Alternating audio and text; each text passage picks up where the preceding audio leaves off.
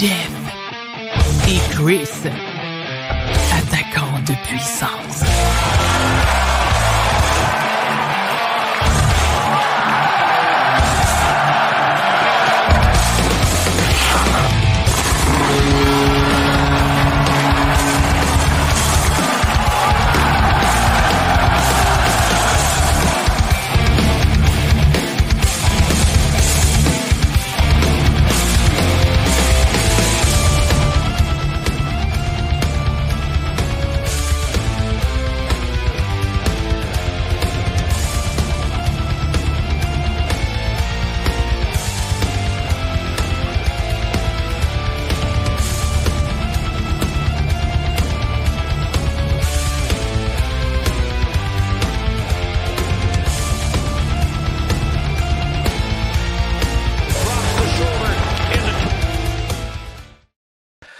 Bonsoir tout le monde, bienvenue à Jeff et Chris, attaquant de puissance, dixième épisode de la saison. Je suis Christian Maté, comme d'habitude, accompagné de Jeff Drouin qui a décidé de cacher sa chevelure rousse sous la casquette du Kraken de Seattle. Comment ça va, mon vieux chum? Ça va super bien, mon Chris Deberg. Je pense que avant qu'on rentre en onde, tu me demandais-tu c'était quoi ça ou? Non, c'est que je voyais un genre de d'emoji de pouce apparaître dans mon écran de mon bord, puis j'ai jamais caché c'est quoi. Un, il n'y avait pas de raison que j'aie un pouce en l'air, puis de deux, ça sortait de nulle part. Fait que c'est. Je sais pas. Je sais pas ce que tu fais avec ça, mais bref, j'ai l'impression que c'est de quoi qui va me retomber sur le nez éventuellement. Ben, pour le pouce, je peux pas dire c'est quoi qui s'est passé dans ton ordinateur, mais ça, c'est parce que c'est le temps de décorer pour Noël. Fait que je t'accompagne d'un pot. Tu sais, parce que un pot décoratif. Non, mais tu vois, arrière, mon décor, euh, la semaine passée, j'ai utilisé mon petit bureau où je veux taper tous les shows, mais quand mes enfants sont là, c'est plus difficile parce que il est entre leurs deux chambres, fait qu'ils m'entendent, euh, ils m'entendent crier, puis hurler, puis m'emporter, puis me choquer. Fait que j'ai dit, OK, m'a tapé dans la salle à manger, puis m'a me pogné une déco. Ben bon, ben écoute, moi, je reste avec la bonne vieille déco d'une toile de ma soeur Stéphanie qu'elle a fait et euh, de Pocky le chinchilla fugitif qui ne s'est pas enfui depuis la dernière fois que je t'ai raconté euh, l'histoire de sa fugue jusque sur mon oreiller. Jeff, avant d'expliquer le concept du show, grosse nouvelle qui a tombé en début de soirée. Après sept défaites de suite, 13 défaites à leurs 16 derniers matchs, le Wild a décidé que c'était le temps d'un changement.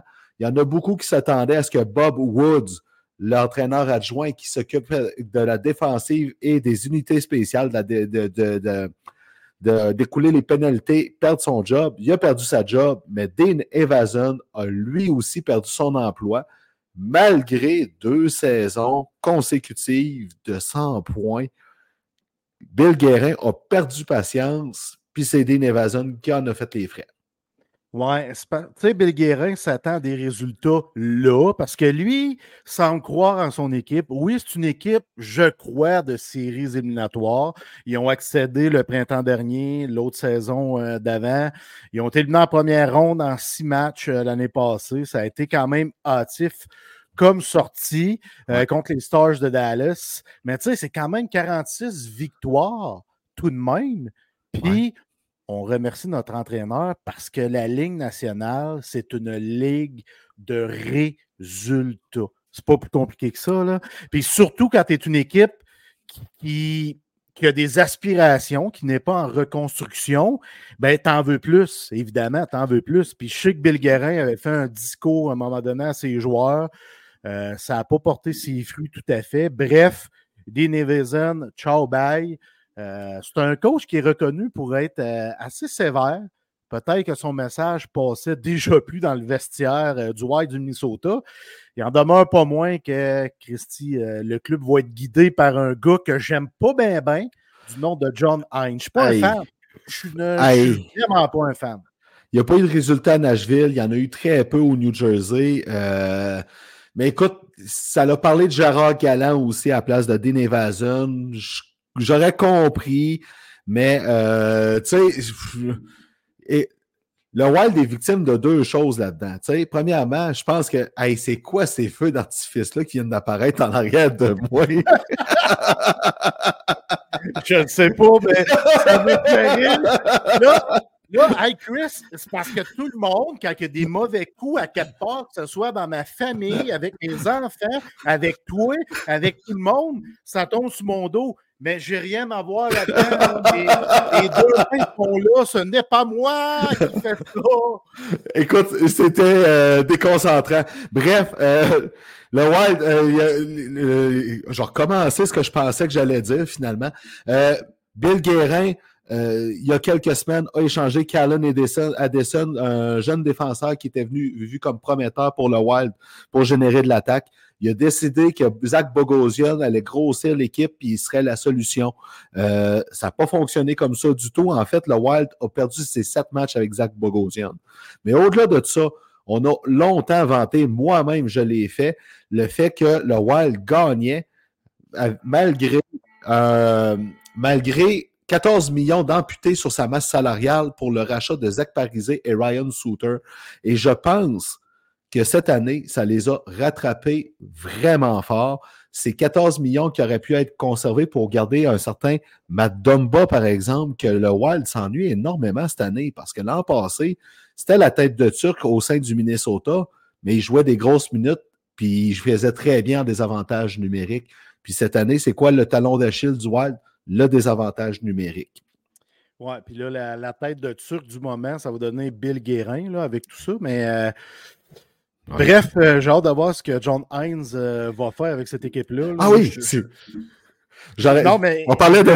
C'est ça, je parlais avant qu'il y ait des feux d'artifice qui apparaissent de nulle part. non, mais je le répète, je n'aime pas cet entraîneur-chef.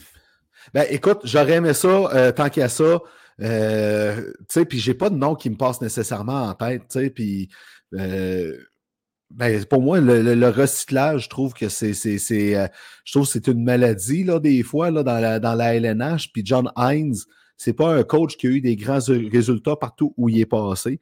Donc, j'y crois pas non plus. Mais écoute, ça va donner un électrochoc à l'équipe à suivre pour ce qui va se passer. Jeff et Chris, attaquant de puissance, c'est trois périodes de hockey. Ce soir, on ne va pas parler du Canadien pendant seulement une vingtaine de minutes, mais pendant les deux premières périodes, parce que pour la première période, on a un invité pour faire le bilan du quart de saison du Canadien avec nous. Donc, Max Vanout de BPM Sport et aussi, surtout, de son euh, podcast euh, Ton Boy Max, qui est vraiment excellent. J'ai écouté quelques épisodes. Deuxième période, on va parler de la dernière semaine du Canadien et évidemment, la dernière période, on va revenir sur l'action dans les derniers, derniers jours dans la Ligue nationale de hockey avec euh, l'autre histoire assez croustillante. Certaines, on se dit, calvaire, juste dans la Ligue nationale de hockey, tu peux voir ce genre de niaisage-là. Hein? Effectivement, mais là, avant qu'on quitte pour euh, la Zamboni. La pause, la Zamboni. Ouais, ben moi, je veux lever mon verre à John Hines. Euh, bière sans alcool, mais cette fois-ci, pour vrai, Chris, j'ai pas de de, de, de, ce que tu bois, là. La, Guinness sans alcool m'en restait plus.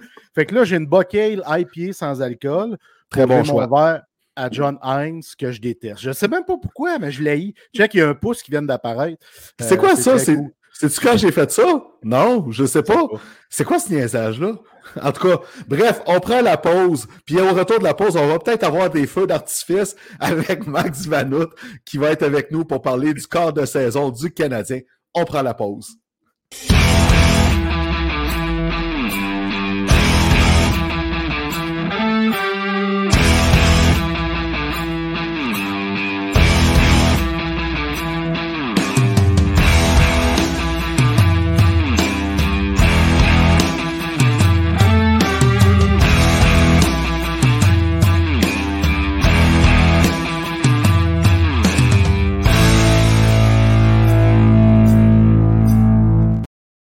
La surfaceuse a fait son tour de patinoire. J'avais mort de rire à cause des histoires de pouces puis de feux d'artifice qui apparaissent dans mon écran. J'ai l'impression qu'il me niaise puis qu'il va juste le dire à la fin du show. Je ne sais pas pourquoi. Mais bref, c'est pas grave, ça met de l'action. Donc, on est là pour parler du premier quart de saison du Canadien qui s'est terminé en fin de semaine. Et pour ça, Max Vanout de BPM Sport et de ton boy Max. Bienvenue avec nous, Max. Comment ça va? Ça va bien, vous autres, les gars? Numéro un, euh, plein d'actions dans mon écran. C'est ton chat en arrière qui te donnait le thumbs up, euh, ouais, écoute, le, le, le chat là. Euh, en tout cas, s'il continue à me causer du trouble de même, je vais le mettre ailleurs que dans l'arrière de moi. Encore le pouce? Je comprends pas. Ouais, mais laisse-les faire le pouce. Hey, Max. C'est mort, je suis mort de rire. Je, suis content que tu sois là, pour vrai. Parce que d'un, j'aime ta voix, j'aime ta vibe, oh, j'aime ta oh. couleur. Sérieusement, là. Tu es un invité qui, qui, me tenait à cœur, tu sais. Ah, Vraiment. C'est gentil, Jeff. Et je tiens à dire que j'aime ta casquette, j'aime ta déco de Noël en arrière et euh, j'aime tout. Ouais, pas en arrière. Je pensais qu'elle était en arrière. Je, pensais que en arrière je l'ai ramené plus près, ouais. ouais, ouais, ouais je, je, suis tellement fier. Je suis fier de ça. Ah, tu fais bien. Tu fais bien d'être fier. Les boys, le Canadien euh, est encore une équipe qu'on voit en reconstruction, en retool, selon le, les termes qu'on prend. Et euh, au début de la saison, on avait certaines attentes quand même. Euh, fait que c'est là le, temps de, de, faire un premier bilan de tout ça. Et c'est pour ça que je vous amène tout de suite vers l'attaque du Canadien de Montréal. Puis j'aime ça finir sur une bonne note, fait que j'aimerais ça commencer par votre déception euh, à l'attaque chez le Canadien. Et on commence par toi, Max. Ben, y a-tu vraiment une autre réponse que Josh Anderson, si on est 100%. Puis moi, je l'aime, Josh Anderson. Je sais que son étoile de pâli dans les dernières saisons, il y en a beaucoup qui reprochent son sens du jeu, entre autres, puis c'est vrai, soyons honnêtes, mais je sais pas. J'ai toujours aimé Josh Anderson. Peut-être que je suis encore attaché un peu à sa première saison, aussi à l'image du gars qu'on a, le type de joueur qui est. Euh, puis juste la personne, je trouve que ça a l'air d'un méchant bon Jack, ce gars-là. J'irais prendre une bière sans alcool avec n'importe quoi.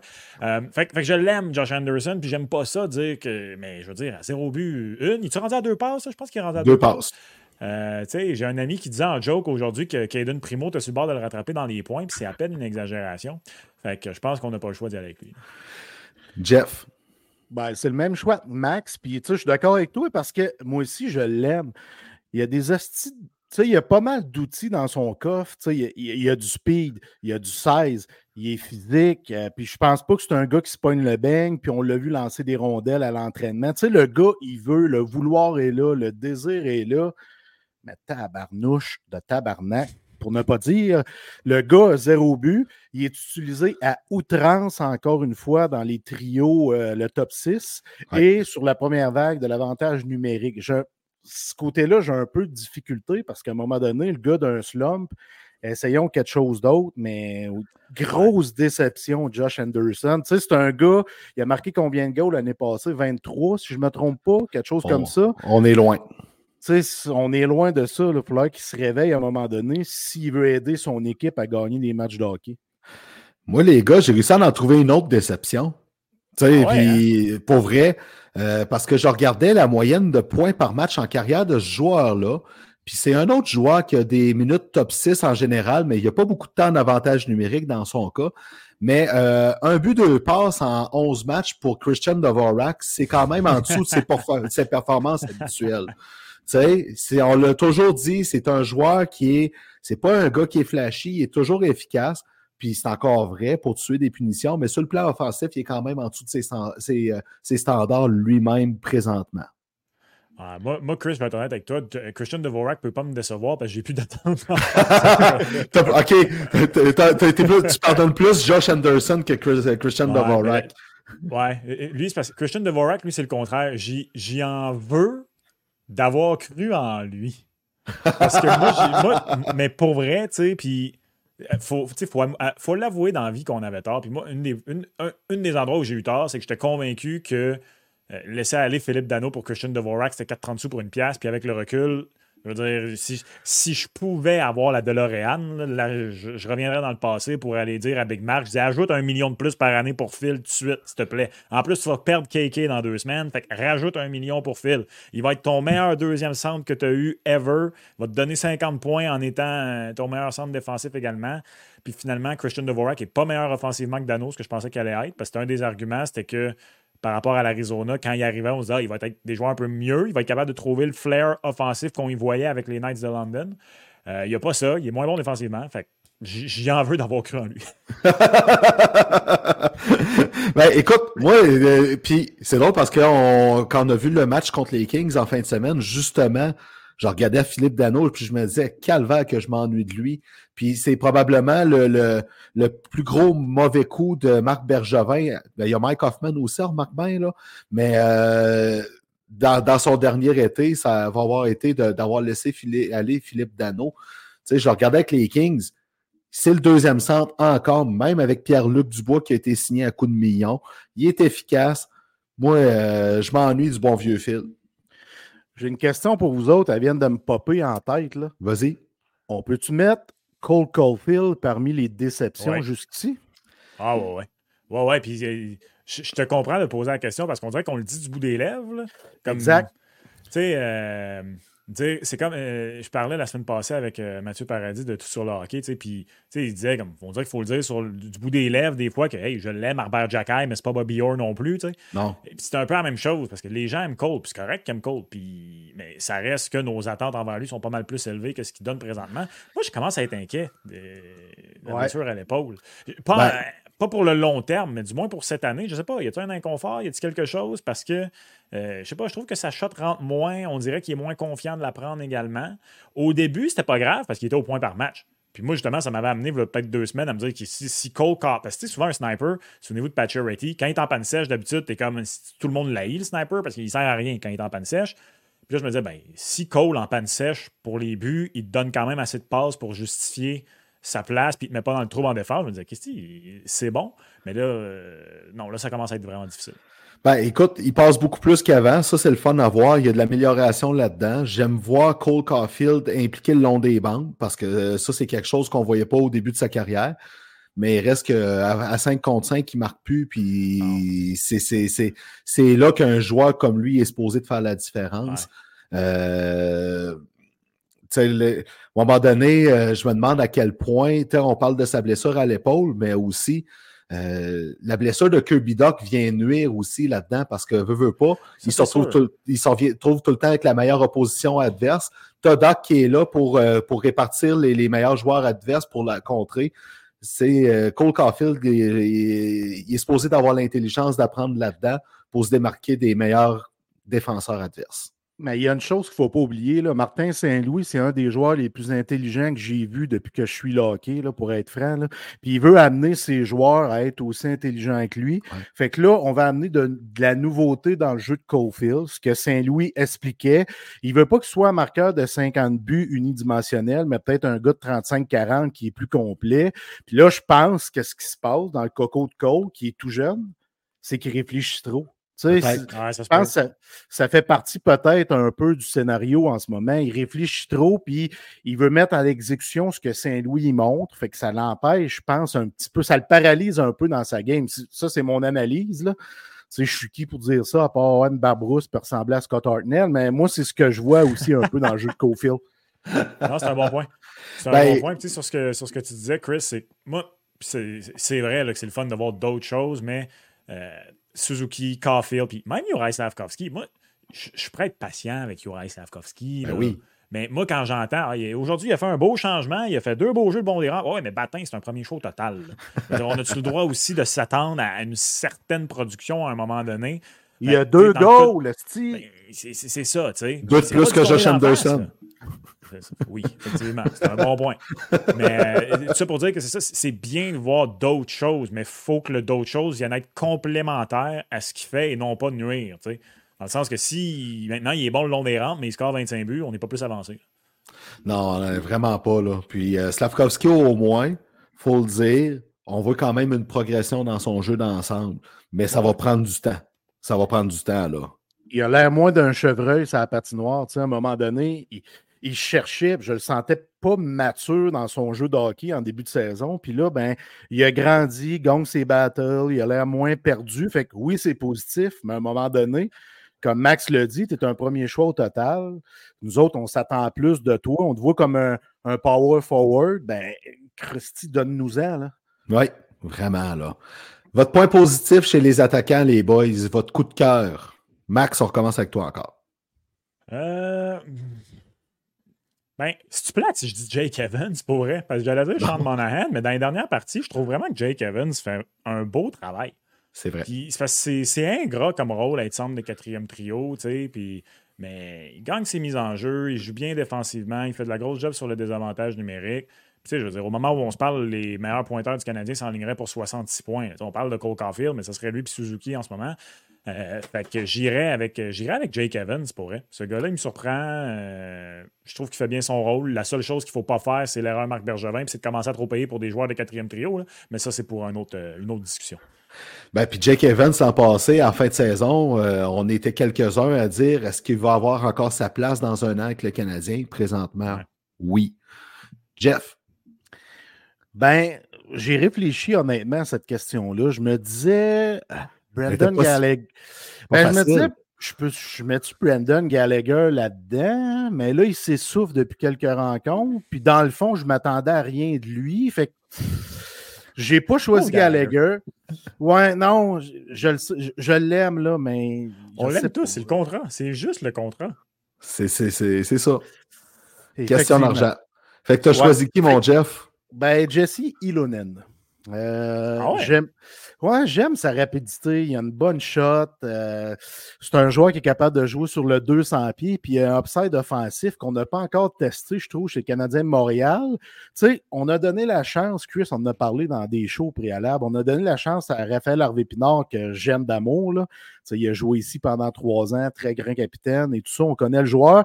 On lui a donné la chance de jouer, de jouer avec Kofield Suzuki sur la- la- le premier trio. Pourquoi qu'on ne le fait pas Kilonen?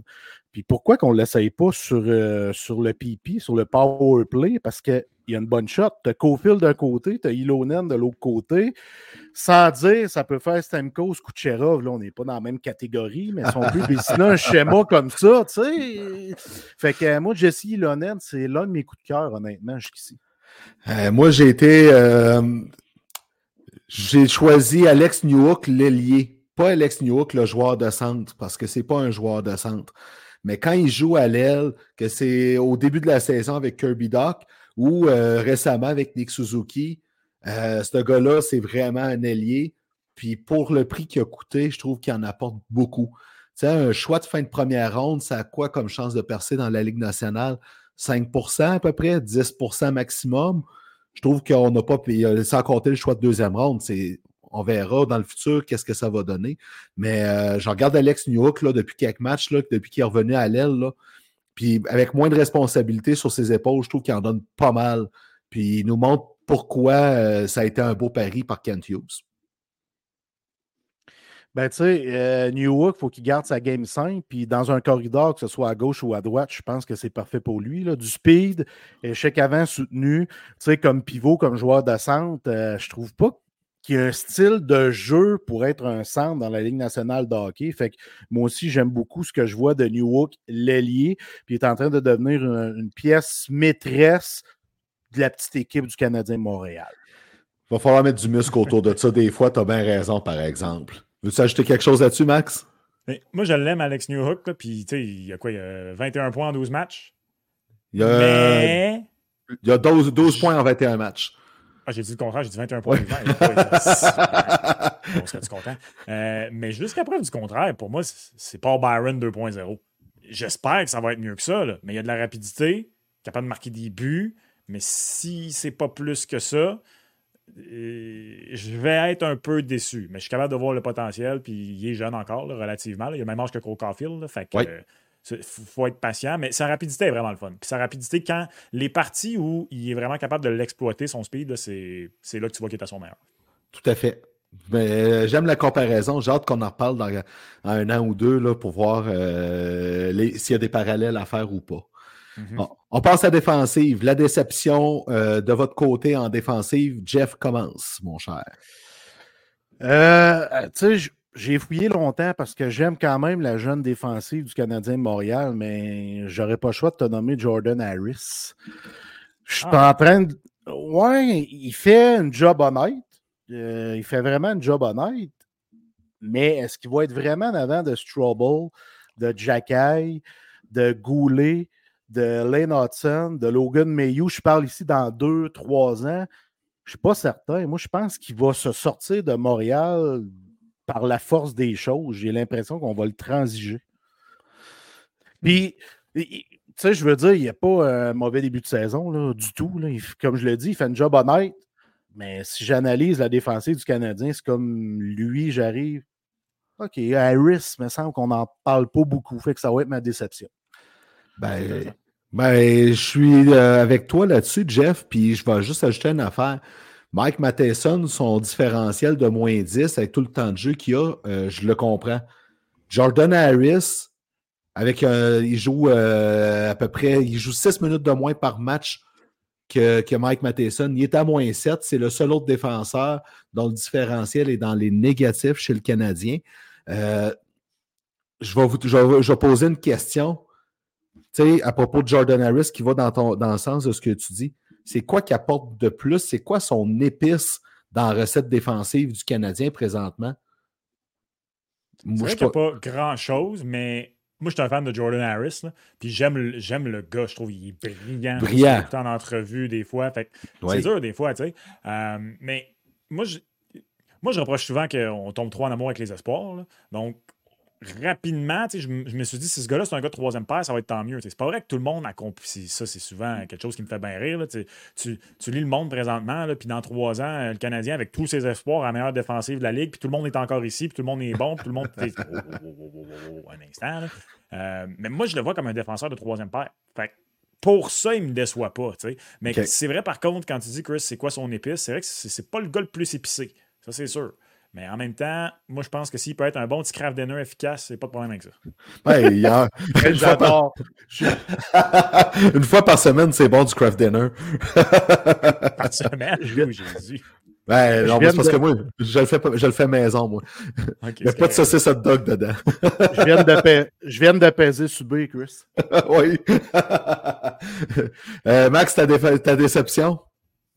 Ben, honnêtement, moi, c'est Jack parce que il, a souvent lui-même dit je peux être plus qu'un bagarreur, je peux être plus que ci, plus que ça. Puis il y a des atouts. Il y a vraiment des atouts. Mais c'est. moi, pour, quand j'entends du monde parler de Jacky va se développer, je suis comme je vous le souhaite, honnêtement. C'est un défenseur. Lui, c'est un défenseur de sixième. C'est un sixième défenseur. Puis si on ne l'aimait pas à cause de ce qu'il apporte dans les combats, parce que même son jeu robuste en tant que tel, souvent sa robustesse le sort du jeu, ça entraîne des mauvaises punitions. Mhm. Fait je trouve que rapidement, on voit la limite d'Arbert Jacky. C'est comme un PC que tu viens d'acheter pour euh, jouer aux jeux vidéo. Finalement, tu te rends compte que ta carte graphique n'est pas assez puissante pour jouer euh, au nouveau jeu qui vient de sortir. il est bien fun de jouer à Grand Theft Auto 5. Ça fait 10 ans qu'il est sorti Grand Theft Auto 5. Quand le jeu commence à aller plus vite et qu'il y a des meilleurs joueurs, je trouve que ça va vite pour lui. Je pensais vraiment qu'il pouvait être un bon défenseur de troisième paire. Puis finalement, des fois, je regarde, je dis, je pense que c'est un défenseur de troisième paire que le monde aime parce qu'il défend ses coéquipiers. Puis moi aussi, je l'aime. le gars, il a l'air ultra sympathique. Puis c'est le fun quand il vient à la défense de ses coéquipiers. Mais son jeu. Eh, son histoire est sympathique aussi, là. c'est un fairy tale story, on aime tout ça. Ben oui, tout à fait. On veut tous qu'ils réussissent. Qu'est-ce que tu voulais dire, Jeff? J'aime ce que dit Max. Là. Euh, je suis un fan de Jack comme tout le monde, mais il a raison. Il a raison. Tu as raison dans ce que tu dis. Cette année, on n'a pas vu la même chose que l'an passé, on dirait, de Jack Je l'ai trouvé un peu différent, peut-être plus nerveux, ou moins en confiance. Puis il fait partie des joueurs qu'on met dans le même chapeau que Cofield on a peur de dire réellement ce qu'il en est à son sujet parce qu'on les aime trop. Ben, qu'est-ce qu'on disait la semaine dernière, Jeff, avec tous les espoirs qu'il y a là, puis tout ça? Il y en a qui se développent pas, euh, qui n'iront pas leur plein potentiel, mais Jack peut facilement devenir le septième défenseur du Canadien. Là. Puis. Absolument. Tu sais, je veux dire, rendu là, c'est pas plus grave. Il apporte de quoi, là, quand même, là. Mais, tu sais, au point que, on le disait, peut-être que Jack à un moment donné, par dépit ou pour ce qu'il apporte, ils vont le transformer en attaquant pour qu'il puisse amener un peu plus de, robustesse sur un quatrième trio, euh, par manque de profondeur. Ça arrive, ça, là. Oui, puis il a déjà été attaquant. Fait que ce sera un retour pour lui. Mais aussi, sinon, si lui, il pense qu'il peut valoir. Il y a ça aussi. Là. Si Jacky, à un moment donné, est sixième, septième, sixième, septième, moment donné, peut-être que lui, il va vouloir euh, prouver à quelque part sur une équipe moins bonne rendue là ou quoi que ce soit, qu'il peut être top 4, peu importe. Un, club va tomber en amour avec lui, donner plus d'argent, peu importe. tu sais. Mais fut un temps, puis encore à ce jour, des fois, je- les gens me répondent que Hey, on peut-tu l'inclure dans le noyau? Je suis désolé, mais non. Non. Non, pas du tout. La surprise ou votre coup de cœur défensif. Jeff, tiens, on va commencer avec toi encore. Ben, j'ai regardé la colonne des buts, puis je me suis dit, OK, Justin Barron, là, qui a quatre buts, qui fait partie des meilleurs buteurs du club, je ne m'attendais pas à ça, pas en tout. J'ai vraiment trouvé que step up sa game euh, versus l'an passé, ce que j'avais vu, parce que moi, je ne le mettais même pas dans la brigade défensive du Canadien. Je le mettais septième, puis là, je dis, tabarnak, il a sa place. Puis ça a pris le départ ou la sortie de David, de David Savard pour une blessure, pour qu'il se démarque, puis je trouve qu'il fait bien les choses joue un jeu simple, il lit bien le jeu, il va se porter à l'attaque au bon moment. Fait que euh, c'est mon coup de cœur. Tu sais, oui, Goulet, on le savait, c'est un stud. Là. C'est une chose qu'on savait. Matheson, on le sait que c'est lui qui anime l'attaque à la défensive. C'est des choses qu'on savait, mais Barron, je ne savais pas qu'il allait avoir 4 buts en 18 games jusqu'ici. Ben, surtout pas avec le camp d'entraînement qu'il y a eu, là, on s'entend. Là. Il y a eu un camp d'entraînement qui était au mieux ordinaire. Fait Mhm. que le- le- euh, moi, de voir euh, Justin Barron élever son jeu d'un cran comme ça, euh, ça a été un beau coup de cœur. Mais je me suis permis pour ma part de prendre quand même Kaden Goulet parce que euh, il joue pas comme un gars qui a moins de, de- de 50 games dans la Ligue nationale. Puis c'est ce genre de choses-là. Tu l'as ou tu ne l'as pas. Puis dans son cas, il l'a. Euh, puis c'en est un que, contrairement peut-être à un Jacky, justement, malgré sa blessure de l'an passé, ben, ça paraît pas. Jacky a peut-être pogné peur aussi avec sa blessure de l'an passé. Puis euh, c'est là que ça rend le joueur un peu plus nerveux dans le genre de rôle qu'il a. Ah, c'est vrai. Moi, moi, c'est Goulet. Puis, tu sais, je viens que des fois, on tombe en amour avec nos joueurs. Puis, on dirait que Goulet, ça a quand même été le contraire. C'est comme depuis qu'il est repêché, tu sais, c'est comme, ah, mais ça va peut-être être un très bon 3. Puis ça- Euh, écoute, moi, je pense que gars-là, c'est un défenseur numéro un legit, là, pas. Tu sais, l'autre fois, Jacques Martin a dit euh, dans le show de Martin Lemay à BPM, Alex Petrangelo, puis là, à moi-même, je me suis dit, hey, c'est direct lui que j'avais en tête, en tête. Je me sentais. euh, je me sentais confirmé euh, dans mes, dans mes propos, d'entendre un, entraîneur de la nationale dire ça, un ancien entraîneur. Mais c'est vraiment ça. C'est pas Kel McCarr en attaque, c'est pas non plus Shea Weber en défense, mais il est bon offensivement, il est bon dans sa zone sans être. Moi, je pense, quand il a été repêché, je pensais qu'il serait plus méchant, je pensais qu'il ferait plus mal et tout ça. Il est pas comme ça, mais il a quand même. Vraiment, en fait, c'est- vraiment un, potentiel Alex Petrangelo. Fait que moi, mon choix, c'est c'est Caden Goulet. Puis juste pour enchérir sur Barron, moi, Jeff, moi, je vois Barron en avant de Logan Mayou. Puis j'ai jamais été vendu sur Logan Mayou, ceci étant dit, puis je parle strictement du joueur de hockey, là, avant que quiconque dise quoi que ce soit là, dans les commentaires. Euh, j'ai jamais été vendu sur ce gars-là parce que il faisait de la fantaisie dans le junior alors qu'il y a un corps d'homme, il jouait avec des enfants. Ça marche. Ça, ça marche, c'est sûr. Mais une fois que tu es rendu avec des hommes, tant mieux s'il l'adopte à la Ligue nationale, tant mieux si, puis même juste à la Ligue américaine, il a l'air de commencer à être en train de le faire. Tant mieux, puis je vais être content de me tromper. Mais moi, j'ai toujours trouvé la game offensive de Barron moins flashy, plus intelligente. Les deux, j'y crois pas défensivement. Monde qui me disait, ouais, mais Barron, euh, pas Barron, excusez, euh, euh, Mayu gèle du monde. Ben oui, mais geler du monde quand t'es 6-4, que tu joues avec des kids, va. euh, Va geler, je sais pas, moi, Ryan Reeves, euh, là, m'a été impressionné. c'est pas un bon exemple, Ryan Reeves. Gèle Josh Anderson en pratique. Va geler Alex Stock, man. Ça va être un- Bonne chance. Là, là, là, si ma- si- déjà, le premier match qu'il a joué à Laval, il a défendu Mathias Norlander. Déjà, j'ai fait comme, OK, comme, je suis pas, je suis pas fan de, nécessairement de ça, là, mais si- s'il démontre ce toughness-là dans la je- dans la Ligue nationale, je vais être très heureux de d'enlever mes propos, mais c'est beau être 6-4, mais t'en as là, des Doberman, dans- pas des Doberman, des grands Danois dans la vie. Là, là, des grands chiens de 6 pieds 3, mais c'est des chiens d'intérieur, puis ils sont bien sur le divan. eux que tu veux qui courent après le voleur. là. Moi, Mayu, je l'ai toujours vu de même. Je trouve que Baron, Mayu, moi, dans ma tête, il y en a un des deux éventuellement qui reste. Celui qui va s'être mieux développé, l'autre out. Moi, je l'aime beaucoup, Baron. Ben, jusqu'à présent, Barron, je le mets en avant de Miyu, absolument. Absolument. Ouais, Puis, ouais. euh, je- J'aime euh, le grand Danois bien tranquille sur le divan. Là. Ça fit bien avec Logan Mayu. C'était- J'ai vraiment aimé- adoré l'image. Les gardiens de but, les gars, la situation des gardiens, on est au quart de saison, il y a encore trois gardiens de but euh, qui s'alternent. Euh, je veux votre input là-dessus. Comment vous voyez ça de votre côté? Max? Donnez le net à Monty. Donnez-y le net Hey. à Monty. Donnez-y le net.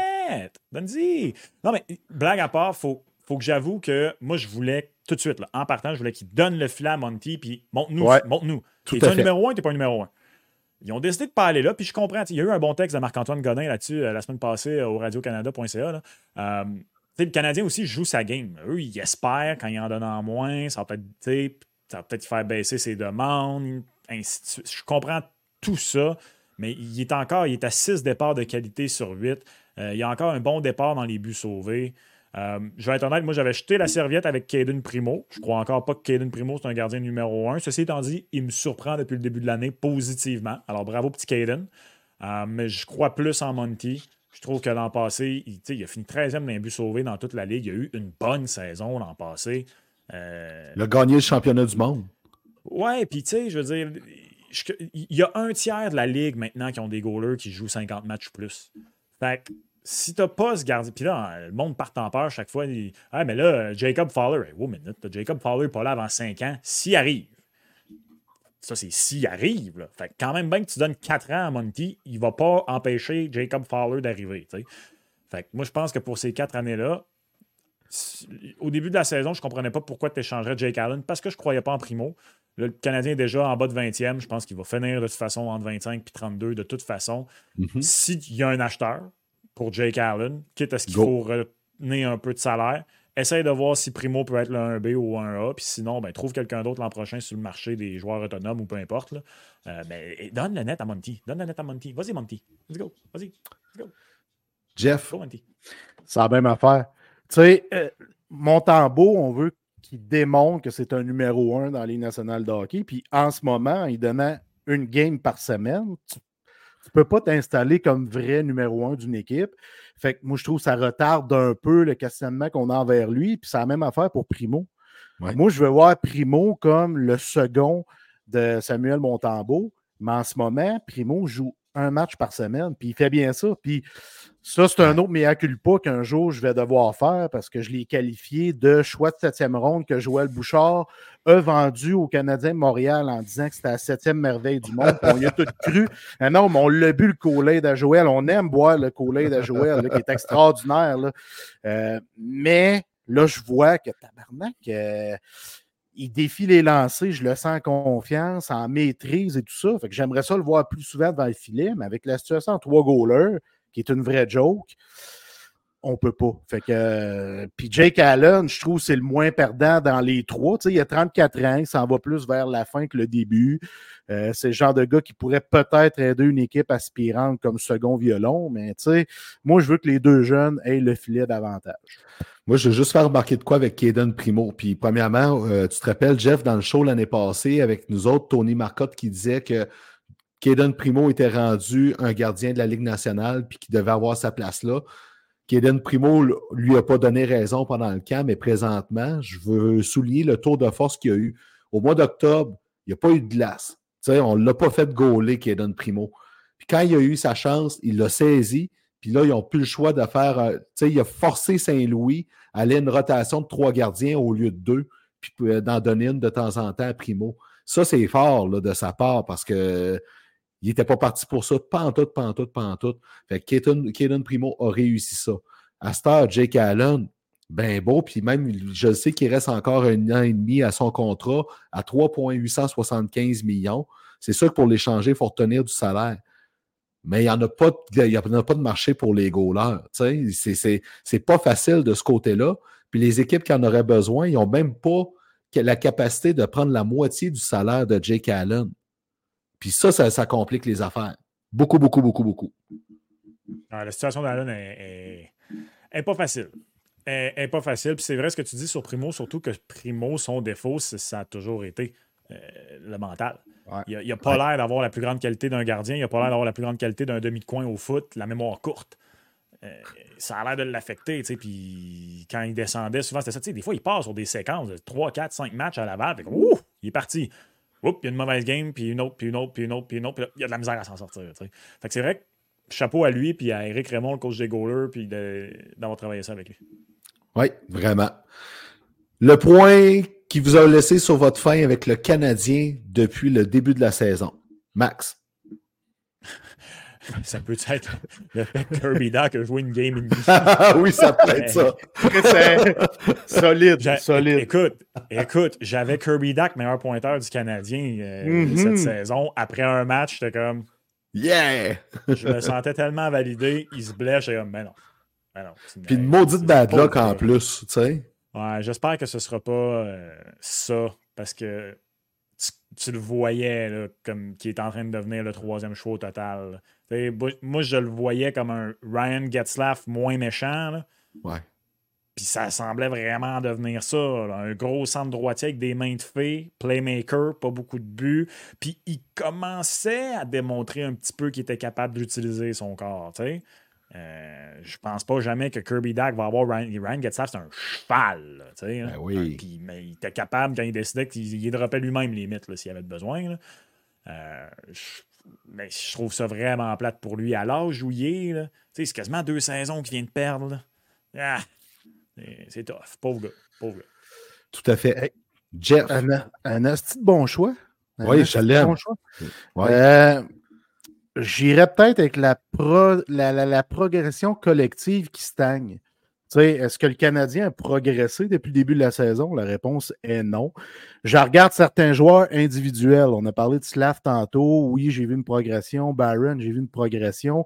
Certains joueurs qu'on voit des progressions de mais point de vue collectif, je ne vois pas de progression. On apprend des choses, on les, assimile, on en apprend d'autres. On dirait qu'on oublie ce qu'on a appris l'année passée au début de la saison. Fait que ça, ça me titille un peu. Puis le fait que Cofield ne soit pas parmi les, mettons, top 15 des meilleurs buteurs du circuit. Christy, c'est un franc-tireur. L'année passée, s'il n'est pas blessé, s'en va vers une saison de 44-45 goals. Je me disais, hey, cette année, là, il va être prêt, Cole, il va empoter des goals. Mais finalement, non. Fait que je suis un peu déçu de ne pas le voir dans Ouais. le top 15 des buteurs de la, de la NHL. Ouais, je comprends ça. Euh, bon point aussi, Jeff. Moi, euh, tu sais, puis je sais qu'il faut vivre avec le fait qu'on n'a pas de David Savard, euh, le fait que la défensive est jeune. Mais quand je regarde que le Canadien a en moyenne accordé 34,5 tirs au but par match, ça, je commence à trouver ça franchement décevant. Euh, puis on ne voit pas d'amélioration de ce côté-là en plus. Euh, à un moment donné, tu sais, faut que tu prennes acte, puis il faut que tu ajustes ton jeu en conséquence. Puis de ce côté-là, euh, à un moment donné, l'équipement des goalers, même s'ils ne pas beaucoup, ils commencent à sentir le Robert en esti pareil, tu sais. Ça, pour moi, c'est vraiment c'est- l'affaire qui m'a laissé sur ma euh, en tant qu'équipe en tant que telle. Puis finalement, pour finir cette période-là, le point positif que vous retenez sur le, le Canadien dans le premier quart de saison, Max? Ben, malgré ce que je viens de dire, c'est les goalers. Les Mhm. trois sont dans les positifs pour les buts sauvés. Allen a refroidi un peu après tout un mois d'octobre, mais pour vrai, enlève les gardiens, puis le Canadien est peut-être plus bas au classement, Ouais. honnêtement. Euh, Ouais. Fait que euh, je te dirais les gardiens de but. Euh, définitivement, ça, ça va bien. Euh, T'as pas le choix de reconnaître que la stratégie, même si je trouve qu'elle n'a pas de bon sens, euh, fonctionne. Tout à fait. Jeff, Ben, moi, je t'aurais dit le power play parce que j'ai trouvé qu'Alex Burrows, euh, ça allait bien pendant un bout de temps, mais là, son 1 en 17 lors des sept derniers matchs, la dernière fois qu'ils ont scoré en power play, je pense que c'est le 12 novembre contre les Canucks. Ils n'ont pas scoré depuis ce temps-là. Fait que euh, non, c'est pas le power play. Euh, je te dirais Sean Monahan. Puis je m'explique, là, je sais qu'il est d'une disette en ce moment. Je pense qu'il est six matchs sans avoir récolté de points. Là. Mais chiale jamais, prend son trou. Puis j'ai aimé son discours euh, tout récemment lorsqu'il a mentionné que c'était lui le leader de son trio, puis c'était à lui de bien faire les choses, que ses coéquipiers allaient le suivre, ses alliés allaient le suivre. Fait que j'aime vraiment le discours de Monahan, qui est un joueur de hockey formidable, sur qui tu peux compter en tout temps, mise en jeu, mise en jeu importante, sur le power play, sur le piqué. Fait que, euh, ouais, je vois avec euh, Sean Monahan. pour ma part, Ouais. ben, c'est le fait que euh, le, le Canadien, malgré le fait qu'il est en reconstruction, retool, ou on- comme je le dis, appelez ça comme vous voudrez, ben, c'est qu'ils ont réussi à ménager quand même les attentes et que les gens sont encore patients envers le club. Puis dans un marché comme le Montréal, tu Tu sais, pendant longtemps, puis Marc Bergevin, là, combien de fois qu'il nous a martelé qu'à Montréal, on pouvait pas faire de reconstruction, puis que ça pouvait pas se faire dans un gros marché de hockey comme ça. Puis combien de fois qu'on l'a lu puis entendu ça? Ben, Jeff Gorton puis Kent Hughes ont réussi à rentrer ça dans la tête puis à baisser les attentes ou les mettre au bon niveau avec ce club-là. Ce qui fait que ça regarde quand même une ambiance assez positive autour de l'équipe malgré tout. Il y a des matchs qui sont tough à voir, il y en a qui sont plates à voir. Tu sais, samedi contre les Kings, même vendredi contre les Sharks, là, tu sais, c'était, c'était pas super beau à voir. Mais malgré tout, ça se pardonne. Puis c'est quelque chose qu'on n'aurait pas cru là, 4-5 ans. Là. Je te le donne, Chris. Je te le donne. Tu as un bon discours. Tu sais. Mais combien de temps que ça va durer à cette heure, ça, c'est l'autre histoire. Euh, il commence déjà à avoir un peu d'impatience. Un petit peu. Un petit peu. Mais pour l'instant, la majorité euh, achète encore le plan. Ouais. Y a-t-il d'autres choses que vous voulez ajouter sur le, le bilan de quart de saison du Canadien qu'on n'a pas abordé, les boys? Ben, à 21h15, je sais que Max doit quitter pour aller jouer Oui. le jeu de hockey. Fait que, d'après moi, il va falloir poursuivre en deuxième période sans Max, mon Gunberg. Ben, il n'y a pas de trouble. Merci beaucoup, Max, de t'être joint à nous. On va te réinviter aussi. Euh, on, vous voulez, les gars. On vous rappelle, Max est à BPM Sport euh, et aussi allez suivre sa chaîne YouTube ou peu importe où ce que vous écoutez vos podcasts pour écouter ton boy Max. Donc, euh, la version vidéo qui est très bien, mais aussi en audio, ça passe tout aussi bien parce que, comme Jeff l'a dit, il y a une maudite belle voix. Merci, les. Je vous lève ma casquette. à la prochaine, Max. On prend une pause, on va passer la Zamboni sur la patinoire, puis on s'en va en deuxième période. On revient sur la semaine dernière du Canadien qui nous a laissé un peu sur notre faim. Mais on s'y habitue. On prend la pause.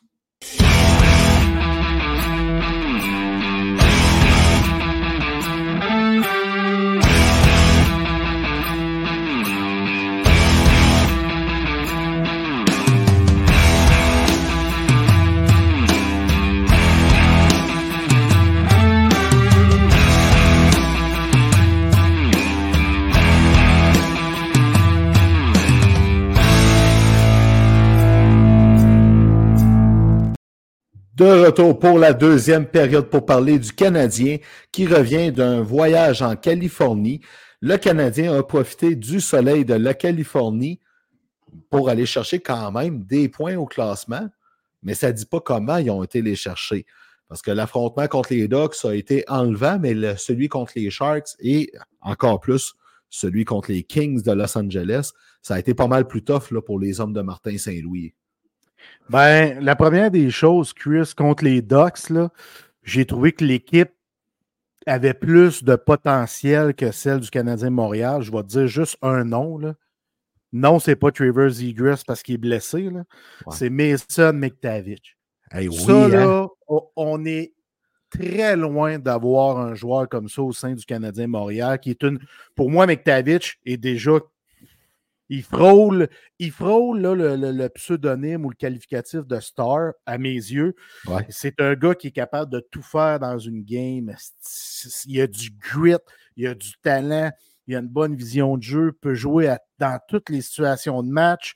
Quel joueur de hockey! C'est- le futur capitaine de cette équipe-là. Oui, il n'y a pas de doute pour moi non plus. Là, moi, moi, je vois pas de doute. Fait qu'on a eu, on a eu la chance de voir Mason McTavish, puis que les Ducks, je trouve, qui ont une belle future équipe, une belle défensive. Ça va être beau à observer. Excuse-moi, contre les Sharks, Chris, on perdait 0-2, ce qui est complètement normal. Mike Hoffman, qui a marqué son cinquième but pour faire un beau petit clin d'œil. Coucou, salut les gars. Ah, J'existe encore. Ouais, euh, sais, euh, OK, oui, c'est cool. Ils sont allés chercher la- cette victoire-là en fusillade euh, grâce à Jesse Ilonen et ses mains vives. Merci beaucoup. Ouais. Puis contre les Kings, Hey, moi, c'est quand j'ai entendu pas, certains dire. pas que le- dans la même ligue. Ben, pas, pas en tout. Quand j'ai entendu dire, euh, puis même, c'est Martin Saint-Louis qui a dit j'ai trouvé que l'effort était là. Euh, Peut-être, mais mettons que l'effort était là. C'est le, talent qui rivalisait pas avec le, jeu d'ensemble des Kings qui était tout simplement, c'était dominant, c'était incroyable, agressif sur l'échec avant, puis c'était euh, vraiment euh, je trouvais que le Canadien manquait de jambes contre les Kings, qui eux autres aussi avaient joué le jour d'avant, tu sais. Fait que euh, les Sharks, contre les Sharks, tant mieux, ils ont remonté, mais tu remonté contre les Sharks, sais, c'est, pas un gros exploit. Il méritait pas plus, là, cette victoire-là, là, le Canadien. Fait que j'ai été. Euh, tu sais, je suis resté sur ma faim pendant ce voyage-là. Puis c'est là qu'on a vu, tu sais, quand tu disais là tantôt, le Canadien, euh, dans son jeu d'ensemble, n'a pas tant progressé. C'est là, tu sais. Fait qu'il il, il, y a, il, y a, il y a une épice, il y a un électrochoc qui va falloir qu'il se donne quelque part. Tu sais, puis euh, en passant, Facebook User, Chris, euh, je suis allé étudier un peu. Oui. Ça, ça vient du groupe. Quand c'est un commentaire qui est fait du groupe attaquant puissance, ça écrit Facebook User, je ne sais pas pourquoi. Moi, je vais guetter que ce commentaire-là que j'ai mis à l'écran, c'est Steven Parkin.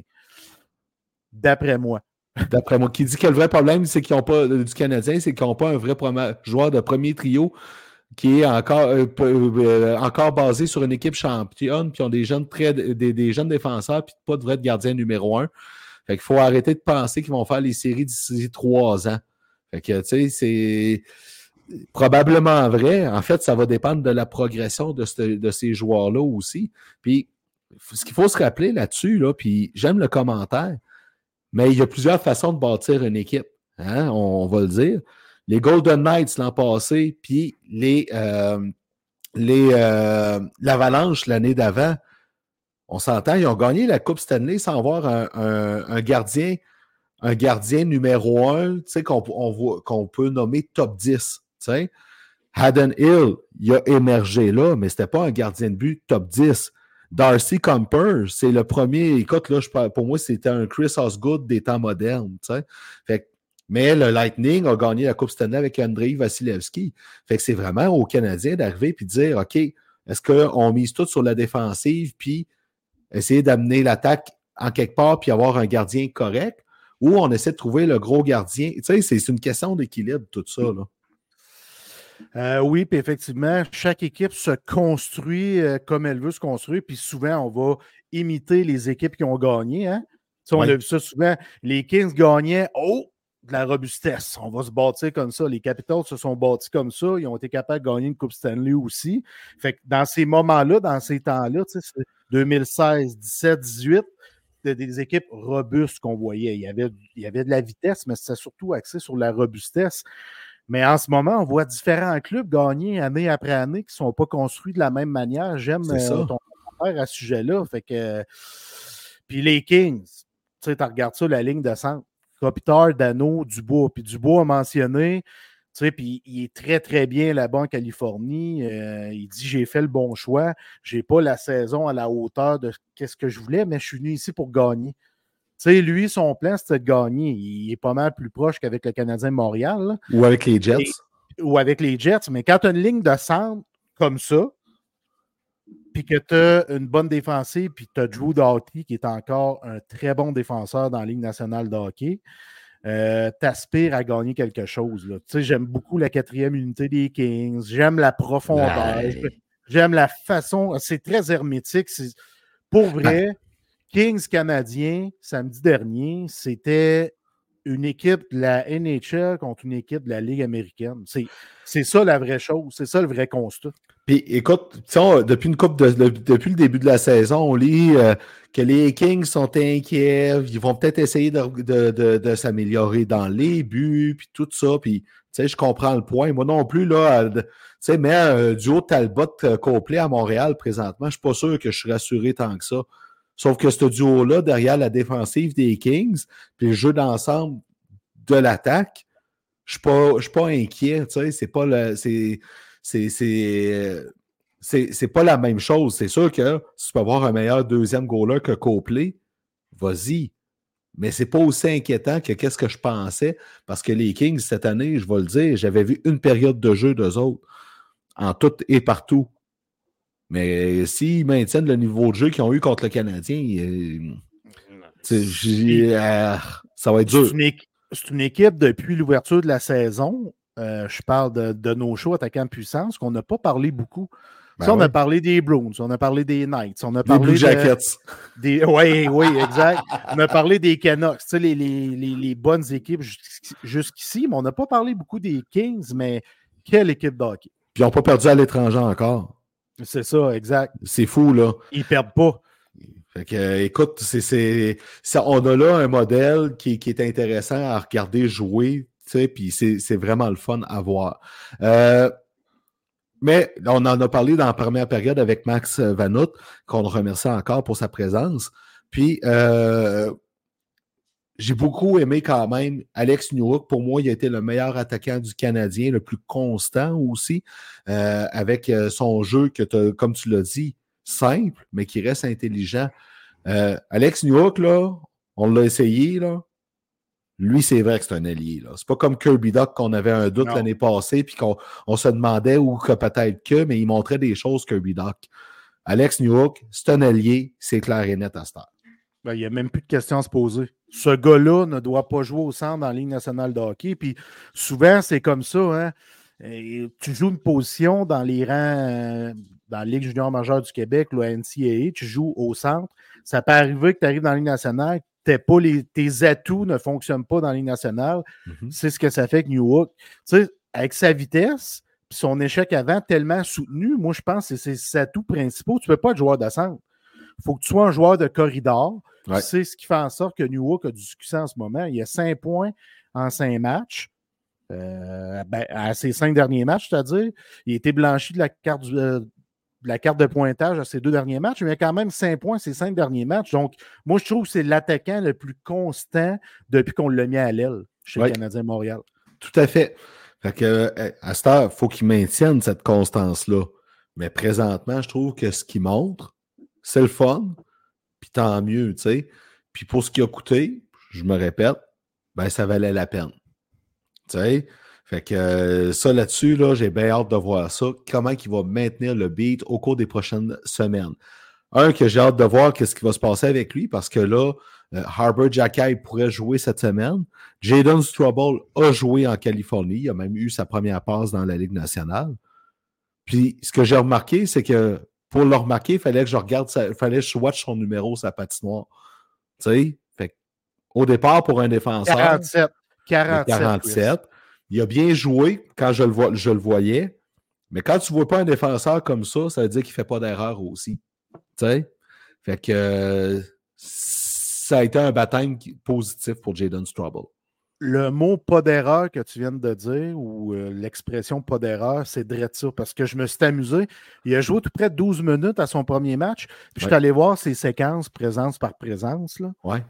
parce que j'ai vu ça passer sur Twitter. Puis on, on voyait un rond sur, euh, sur euh, qui suivait zéro erreur. Toujours Mhm. la bonne décision. Ça, ça indique à quel point le gars est mature dans sa game de hockey. hein. C'est un mot qu'on répète souvent, être mature Ouais. comme gars, comme joueur de hockey. Il l'est, Strubble. Il a 22 ans. Il a de l'expérience. Il s'est imposé comme le meilleur défenseur du côté du Rocket pour son tout, parce que c'est un joueur physique. C'est un gars qui est capable de, de bien défendre du côté offensif. Il est bon dans sa zone. Je l'ai trouvé très bon dans sa zone. Puis il prend la bonne décision pour se porter à l'attaque au bon moment. J'aime vraiment beaucoup ça. Ça, c'est un gars qui a regardé beaucoup de vidéos. C'est un gars qui a eu des discussions avec des gars comme Stéphane Robida et toutes les. les, les- Ben, le Les gars département qui se- des développements des Euh, joueurs. Exactement. Fait que euh, moi, là, j'ai adoré ce joueur-là. C'est un compétiteur né, en plus. Euh, ça, c'est hors de tout doute. Tu sais, puis si tu me demandes aujourd'hui, Que tu prends Jeff- puis Jackay. Oh, excuse, ouais, Brise pas ton micro, man. Mais Je suis un fan fou de Jacky, pour vrai. Là. Moi, j'aime Ouais. ça, des toughs comme ça qui défendent euh, ses coéquipiers, leurs coéquipiers, c'est-à-dire euh, le pouce, il arrête plus, même, depuis tantôt. fait que je capote Calis.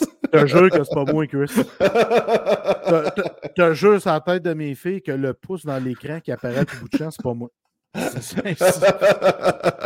C'est- quelque chose. C'est fou raide. Ça travaille le TDA en tabarnak, là. Mais ça, fait que Ja- Jacky, je le veux avec le Canadien Montréal, mais je trouve que Strawball, euh, plus sa place. Je le mets dans la hiérarchie future, dans l'organigramme futur de la défensive. Je mets Trouble avant Jacky. Beaucoup plus d'upside dans sa game, là. plus de talent brut. Ben écoute, euh, au risque de me répéter, Harvard Jacky me semble quelqu'un destiné à, être un- sur un quatrième trio. Et- avec qu'est-ce qui s'en vient, à un moment donné, si l'attaque du Can- tu sais, le Canadien ne va pas chercher plus d'upside que ça en attaque, parce qu'on va le dire, il y en a là de- du potentiel en défensive. Si le potentiel atteint la moitié de ce qu'on s'attend, Herbert Jacquet devient un septième défenseur. Mais tu veux garder ce gars-là pareil parce qu'il amène certaines choses quand même sa patinoire. Fait il va peut-être devoir faire comme Delo- Deslauriers puis devenir un attaquant. C'est, ton exemple la semaine passée est parfait là-dessus. C'est quelque chose qui pourrait être possible. Puis il y a Jordan Harris. Tu sais, puis je suis d'accord avec ce que Max disait tantôt. Oui, les espoirs, on espère que ça devienne ça, mais en ce moment, c'est pas ça. Mais si, si ça devient ça, je vois plus Jordan Harris avec le Canadien. Ben, écoute, puis euh, là, on, soulignait la semaine dernière qu'il y avait beaucoup d'équipes qui espionnaient le Canadien pour le temps de l'année, que c'était inhabituel. Puis euh, on a mis ça sur le compte des gardiens. Puis c'est sûr que c'est les gardiens, euh, tu sais, euh, avec le ménage à trois, tu n'as pas le choix de le considérer. Sauf que semble-t-il que, selon Marco D'Amico de Montréal Hockenau, qui a entendu des recruteurs discuter beaucoup, il y a aussi la situation des défenseurs qui intéresse beaucoup les, équipes adverses. Et là, on commence à regarder Harbour Jacky, on regarde beaucoup Jordan Harris puis Jadon que quand on parlait qu'éventuellement, Kent Hughes n'aura pas le choix de monnayer un défenseur pour s'améliorer ailleurs, c'est là, là. C'est présentement.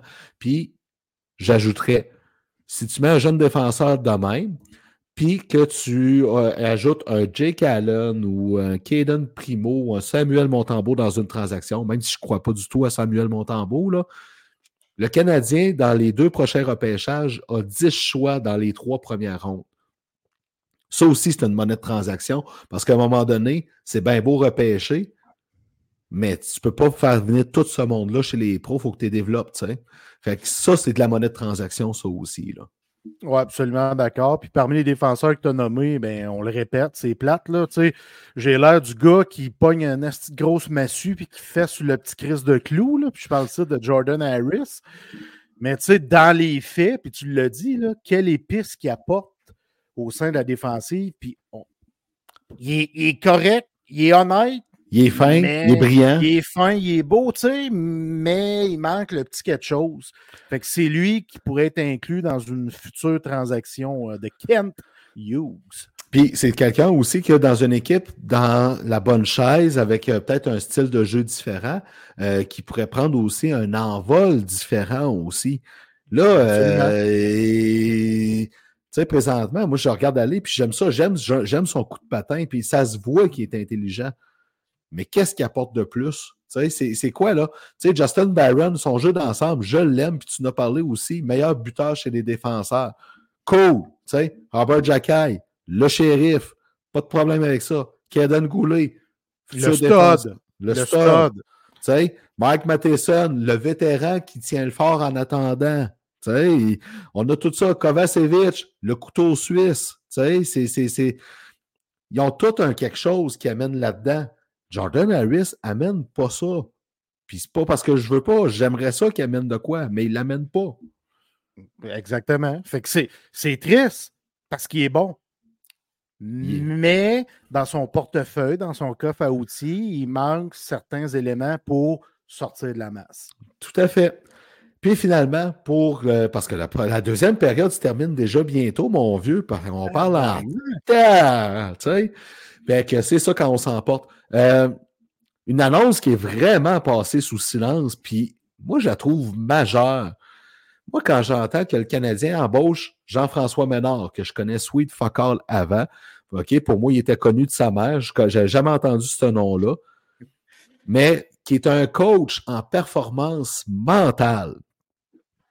Et ça, je trouve ça important. OK? Tu as une équipe de développement de joueurs, tu as un développement des habiletés, et là, tu mets quelqu'un qui est là pour vraiment s'occuper du mental des joueurs.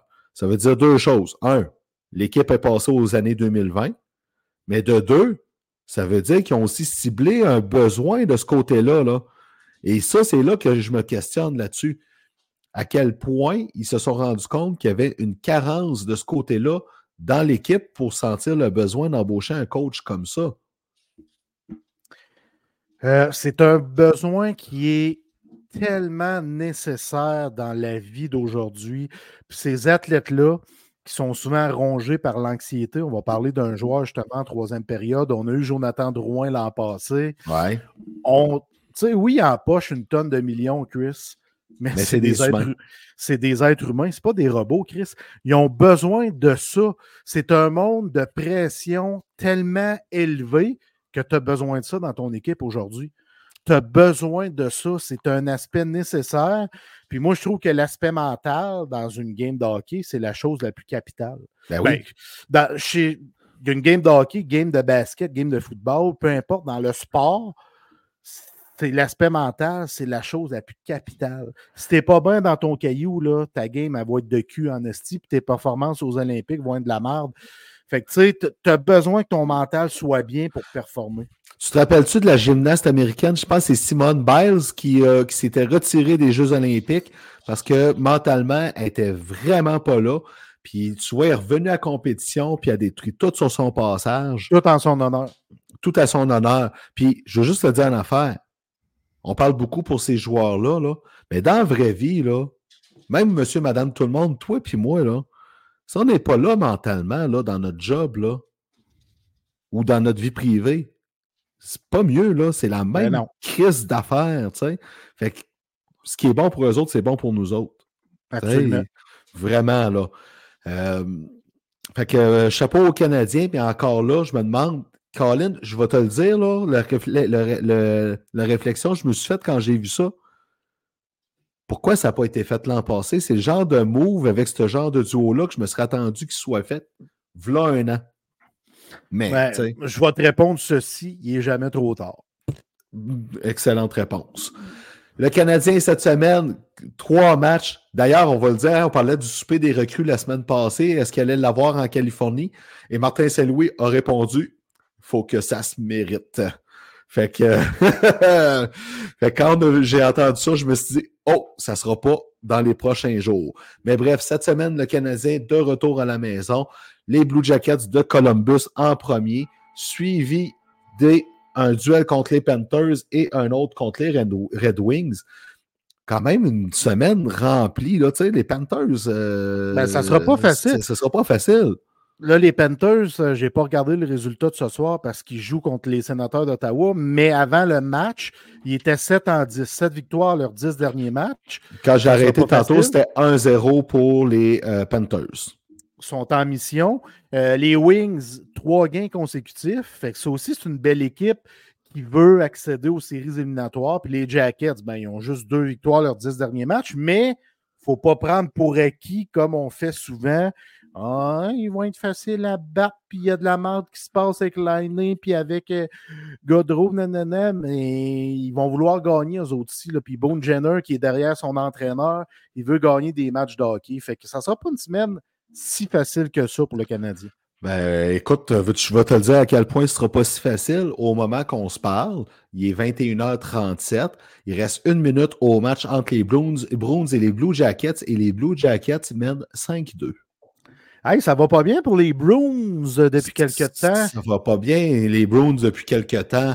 Donc, et les Panthers mènent 4-0 contre les Sénateurs, d'ailleurs. Je te dis ça de même. Fait Oh. que, mais ça, c'est à 21h38 maintenant.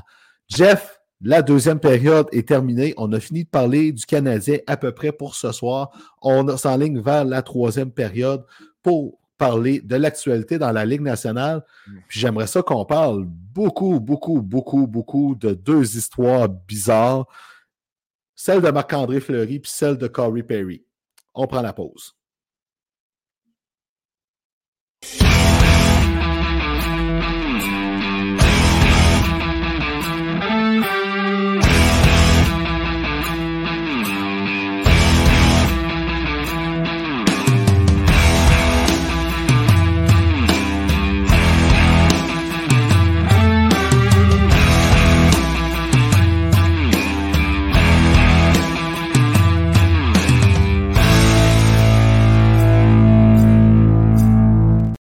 Et voilà pour la dernière période. On saute à la pour la mise en jeu officielle de la troisième période. Et commençons par l'histoire haute des dernières heures, des derniers jours.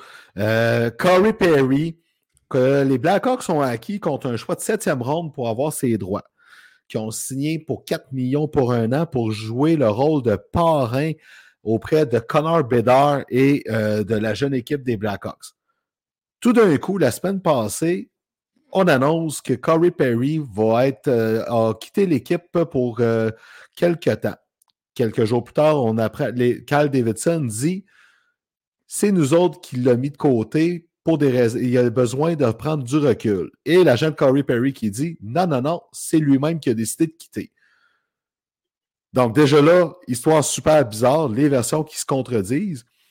Puis là, ben, aujourd'hui, lundi, le 27 novembre, une rumeur complètement débile apparaît sur l'Internet.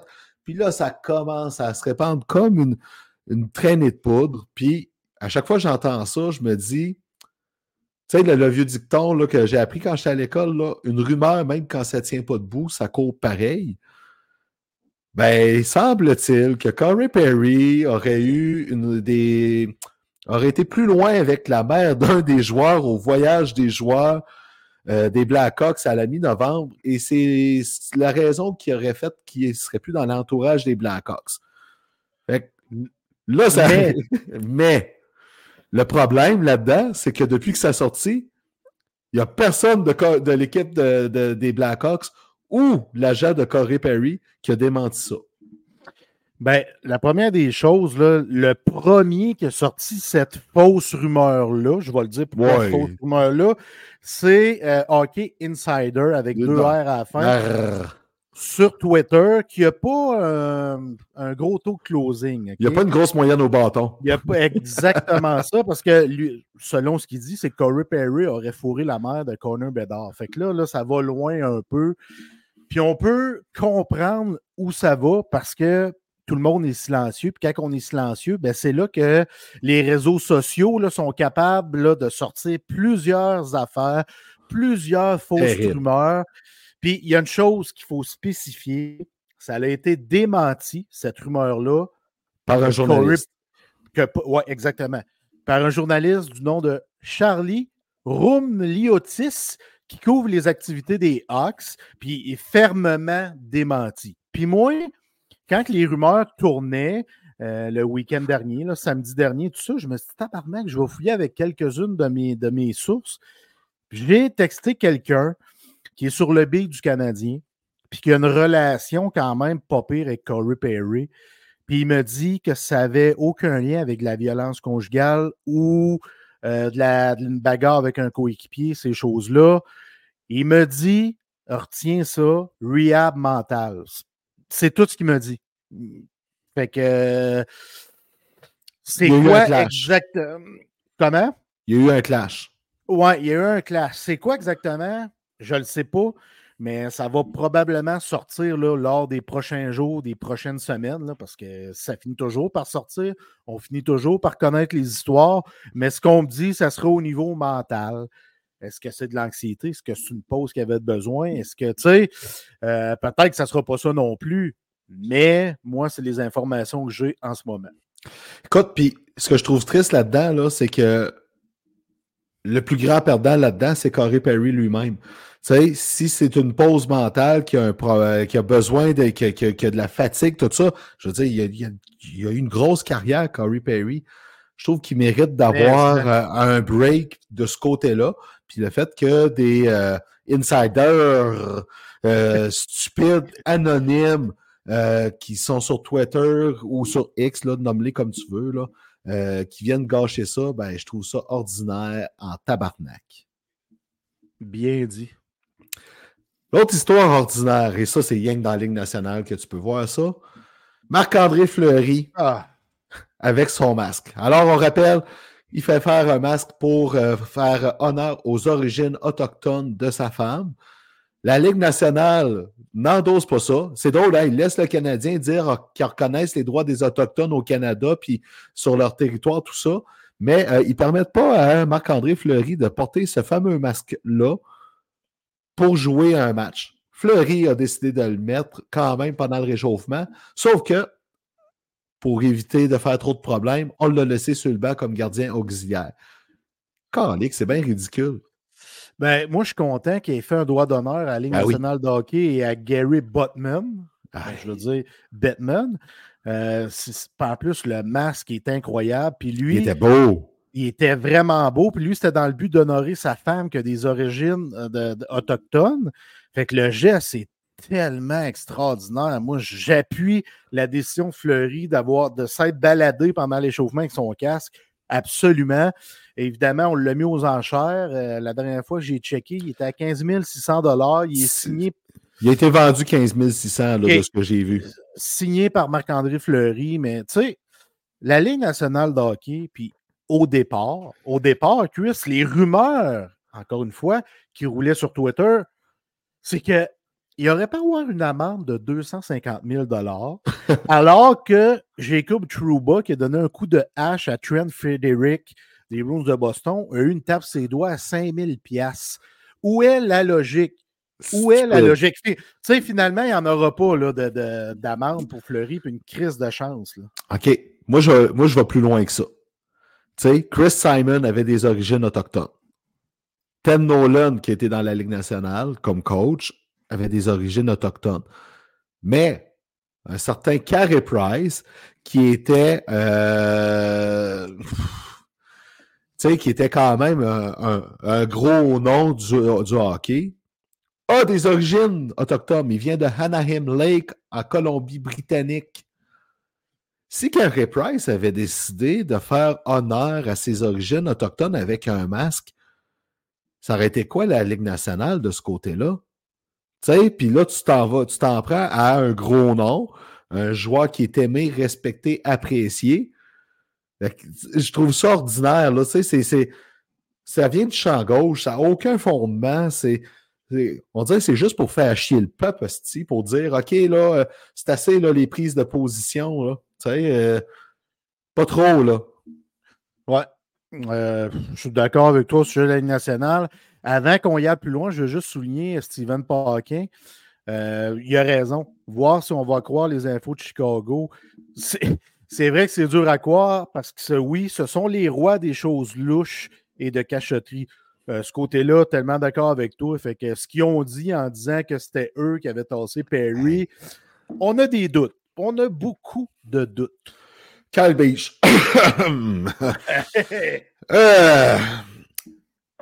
Astor. Qui a sauvé la Ligue nationale?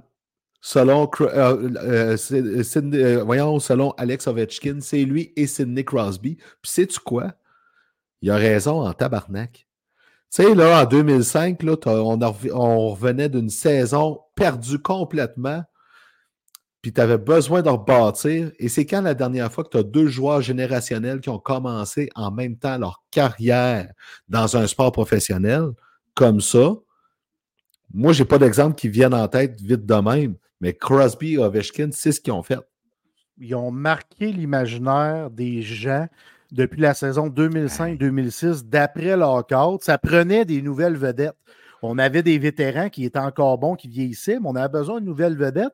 Eux autres, dès qu'ils mettent les pieds sur la glace, complètent leur première saison, je pense, parmi les six meilleurs pointeurs. Je me souviens d'Ovechkin, 106 points, 52 buts. Troisième rang des pointeurs, troisième rang des buteurs. Crosby, 102 points. C'est leur saison recrue. Tout de suite, ils se sont imposés. Évidemment, ça n'a pas été la première année où la rivalité a monté. là. Ça a été plus quand on a mis les puzzles en place de chaque côté pour avoir deux équipes très fortes, aspirantes. Puis c'est l'une des meilleures rivalités. Puis il y a beaucoup de respect Au hockey, oui. joueurs.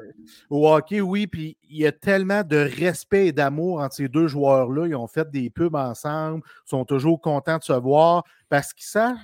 Eux autres sont conscients qu'un et l'autre ont changé la Ligue nationale de hockey.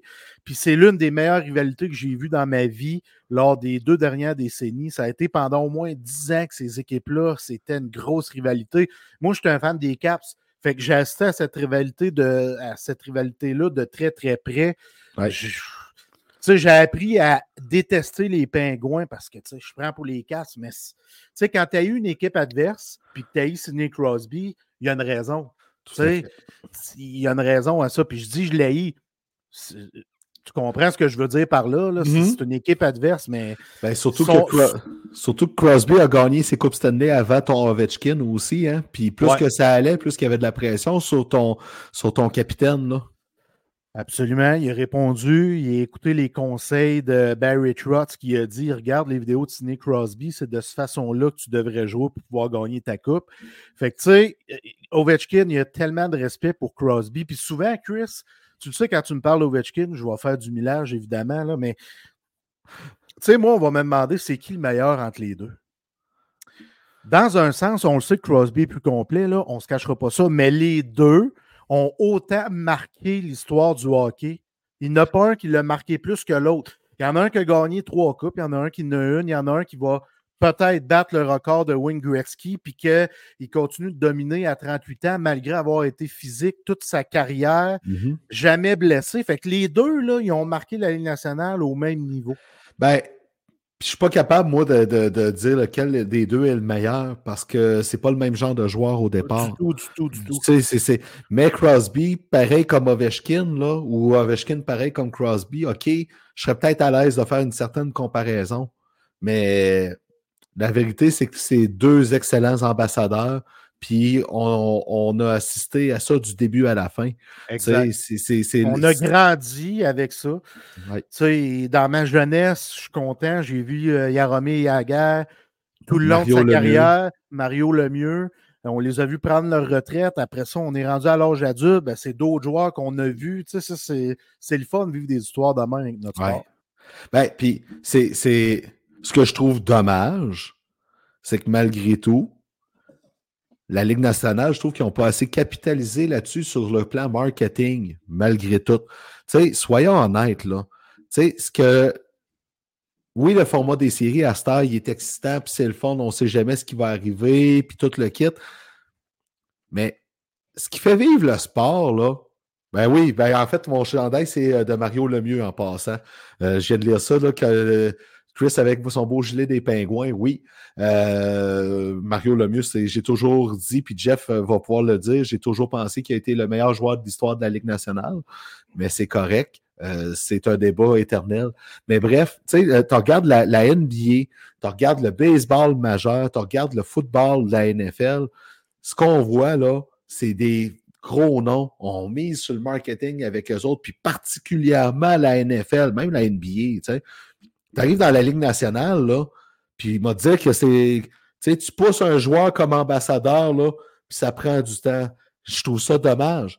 Fait que sais-tu qu'est-ce que ça fait, ça? Ça fait que sur le site de NHL.com, cette semaine, il est apparu de quoi de nouveau dans l'onglet sta- statistique. T'as-tu vu ça, mon vieux? Non, j'ai pas remarqué ça, puis je suis dessus, là. OK. Parce que moi, là, je suis dessus, là, mettons, dans la, la page NHL Stats, là, où il y a des joueurs, là. OK? Puis dans le bas, complètement à gauche, il y a un beau rectangle rouge écrit dedans Hockey 101. Tu cliques dessus, puis ça peut t'expliquer c'est quoi le, le repêchage de la Ligue nationale, les bases du hockey, c'est quoi qui arrête le jeu, c'est quoi les pénalités, comment que c'est fait, même les reprises vidéo, c'est expliqué là. Euh, c'est un sport majeur en Amérique du Nord, puis tu es obligé de mettre ça sur ton site Internet pour expliquer le jeu. Ben, c'est ordinaire. Faut L'idée pas dénigrer- faut pas dénigrer le sport qu'on aime, Chris, parce qu'ici au Québec, au Canada, c'est le sport numéro un sans équivoque. Tout à fait. Mais je veux dire, j'aime l'idée d'expliquer le jeu. Mais tu n'es pas supposé de te rendre à ça pareil si tu es un sport majeur. On est Ça m'a fait rire tantôt. Quand j'ai vu ça, OK 101. OK. euh, on lève notre verre, mon vieux, à Samuel Girard pour son courage de se retirer, pour s'occuper euh, de ses problèmes d'anxiété et euh, son problème d'alcool. Chapeau. Beaucoup, beaucoup, beaucoup de courage à faire ça. Le courage de le dire dès le début aussi, d'avoir permis de le dire pour éviter les rumeurs là-dessus. C'est ça qui va sensibiliser plus de monde là-dessus. Absolument. Good, fucking job, Sam Gérard. extraordinaire. Les, les joueurs qui prennent cette avenue-là puis qui s'en cachent pas, on l'a vu avec Kyrie Price. Euh, je suis très fier de lui. Ouais. Euh, puis tu sais, le gars fait de la grosse anxiété qui le mène vers une consommation d'alcool, puis il a levé la main pour aller se faire soigner. Fait que ça, moi, c'est sûr que ça vient me chercher. Tu le sais, la, la- la- santé mentale, les maladies mentales, ça me parle énormément. Quand j'écris, souvent, je m'en vais parler de cet aspect-là dans la game. Fait que juste wow, puis euh, on est derrière lui. Ouais. Puis euh, j'y souhaite de, de, retrouver son air d'aller rapidement avec tout ça. Fait que, euh, parce que moi, je sais c'est quoi avec l'alcool. Exact. Fait que chapeau à euh, Samuel Girard, tout ça. Avant d'aller sur notre bilan de quart de saison euh, dans la Ligue nationale, parce qu'on voulait faire un tour de tout ça aussi un petit peu, le Lightning a réussi à se garder la tête au-dessus de l'eau en attendant le retour de Andrei Vasilevski. Là, c'est parti. C'est sûr que c'est parti. La machine, la machine est en train de se mettre en marche. Vassi, il revient. Ouh! Là, ça, ça va gonfler le niveau de confiance de un, même deux crans. Parce que, sérieusement, Vasilevski, c'est le meilleur gardien du monde. Pour moi, Oui. c'est- même plus une question. Là. Il, il donne tellement confiance à sa défensive, à ses attaquants que les gars vont moins jouer sur le bout des orteils. Déjà qu'on ne jouait pas tant sur le bout des orteils, mais tu sais, tu comprends ce que je veux dire. Fait que c'est un gros retour qui pourrait changer la donne parce que là, le Lightning euh, sais, se bat pour une place en série. Pour Euh, l'instant. Pour l'instant, fait que je pense que ça va juste augmenter. Puis quand tu vois ça, là, puis tu sais, euh, sur papier, le Canadien il est à trois, places euh, trois points d'une place en série. Dans les fêtes, là. Tu sais, quand tu vois un Vasilevski revenir comme ça, là, puis euh, qui va ménager aussi pour qu'il soit en forme une fois en série, là, watch out. Ça va être quelque chose. Puis là, je regarde le classement dans, dans la- division euh, dans, la division Atlantique. Tu sais, t'as peut-être les, les Red Wings qui vont descendre dans le, le, wild card. Mais à part ça, là, la division Atlantique risque d'être très, très bien représentée là, cette année là, dans les séries. Là, parce que le- le- quand le wild card présentement, c'est le Lightning de Tampa Bay, puis les Maple Leafs de Toronto. Là, euh, c'est que c'est fort en de- dans cette division-là. Là. Ah, c'est très fort, c'est très fort. La lutte va être le fun jusqu'à la fin de la saison. Puis le pire, c'est que des clubs comme les Sabres, comme les Sens, qu'on se disait qu'on allait voir, mais là, on les voit pas. Ah non, non, non, non, non. Écoute, là, puis euh, euh, il y a des questions qui se posent là, à, chaque, à chaque place, Mhm. particulièrement à Buffalo. Ouais. Mais bon. Jeff, c'est l'heure d'un bilan quart de saison dans la Ligue nationale. Puis j'aimerais ça qu'on fasse comme tantôt. On va dépasser de toute façon notre temps. On va aller en supplémentaire. On ne passera même pas à Zamboni. Euh, ton joueur qui est coup de gueule ou ton joueur qui t'a déçu dans le premier quart de saison? Ben, tu sais, ça serait facile de dire Ovi parce qu'il y a juste 5 buts. Ça serait facile de dire Mathieu Ketchuk, il a 3 buts, 17 points, alors que moi, j'en ai fait mon premier choix. Puis j'étais fier euh, à notre pool. Euh, mais, sans Joe, mon uppercut sur la gueule, ça revient à Johnny Hockey Godreau. 3 buts, 11 points en 22 matchs, 9,75 millions jusqu'en 2029. C'est un esti gros coup, ça gueule, sérieusement. là.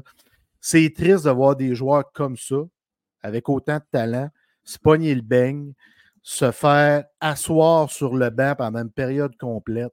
C'est très ordinaire. Très, très, très, très ordinaire. On compte sur lui chez les Jackets. Là. On compte Ouais. sur lui. On compte. Tu sais, fait que euh, non, moi, c'est un de gros uppercut, ça gueule. Ben, écoute, moi, c'est pas un uppercut que je vais donner, mais c'est ma déception. Parce que euh, je me... s'il y a un joueur que je ne m'attendais pas à une game de deuxième année, c'est bien lui. Puis je trouve que Matthew Beniers, Ah, c'est, c'est, c'est, c'est plate de le voir euh, au ralenti cette année. C'est pas grave, il va rebondir. Il a le talent, il a le caractère, tout ça. Mais tu sais, si tu m'avais dit quel joueur va, euh, va ralentir cette année, là, que- qui va avoir la game la deuxième année, dans mon top 3, jamais, jamais, jamais, jamais j'aurais pensé à lui. Fait que c'est ma déception. Calice que je suis d'accord avec toi. Encore une fois, tu le sais comment que je l'aime d'amour. Eh oui. Matthew Benny, j'ai un chandail du Kraken de lui. Euh, puis je l'ai pris dans mon pool en pensant que Tabarnak, et sa deuxième saison, ça va être du solide. Je le trouvais mature dans sa game, était Ouais. bon dans les trois zones, une belle saison recrue. mais C'est ça. c'est ça donne ce que ça donne là-dessus. Puis euh, c'est euh, c'est vraiment dommage, mais encore là, il est jeune, tu sais, puis c'est pas grave. Je sais qu'il va rebondir.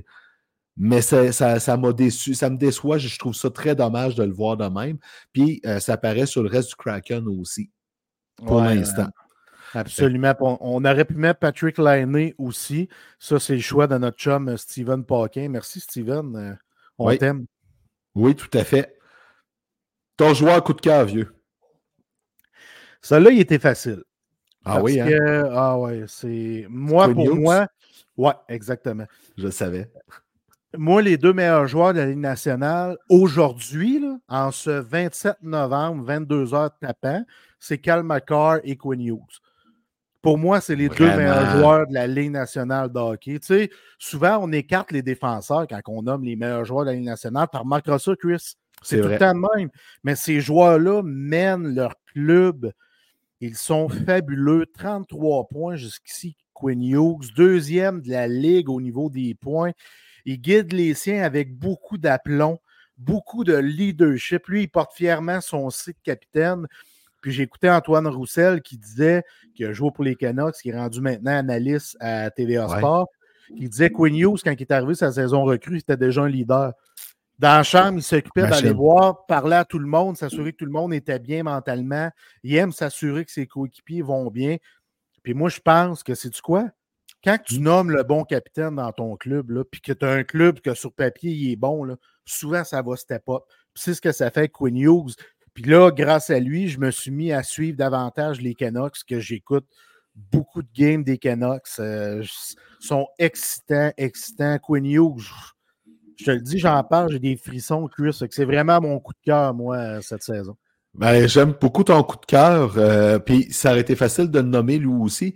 Puis là, je me suis dit, ben, d'après moi, Jeff va prendre Quinn Hughes. Fait que euh, je te connais comme le fond Ouais, de ma ouais. poche, je suis pas loin. Euh, moi, j'ai deux joueurs, puis euh, je vais les nommer les deux parce que euh, j'aime ça comment ils se démarquent. Tu sais, William Nylander, Oh! de la façon qu'il joue avec les Maple Leafs, là, j'aime ça. J'aime ça de le voir engagé. Puis euh, samedi, là, tu sais, j'ai regardé un bon bout du match entre les Pingouins et les Maple Leafs. Nylander était encore le Ah. meilleur attaquant des, des, des, des Maple Leafs, sa patinoire. On attend tout le temps Marner puis Matthews avec raison. Mais Nylander, là, tabarouette, cette année, là, c'est fou, là, son niveau d'engagement, euh, à quel point il a pogné son air d'aller, puis euh, à quel point c'est un stud pour les, euh, pour les Maple Leafs.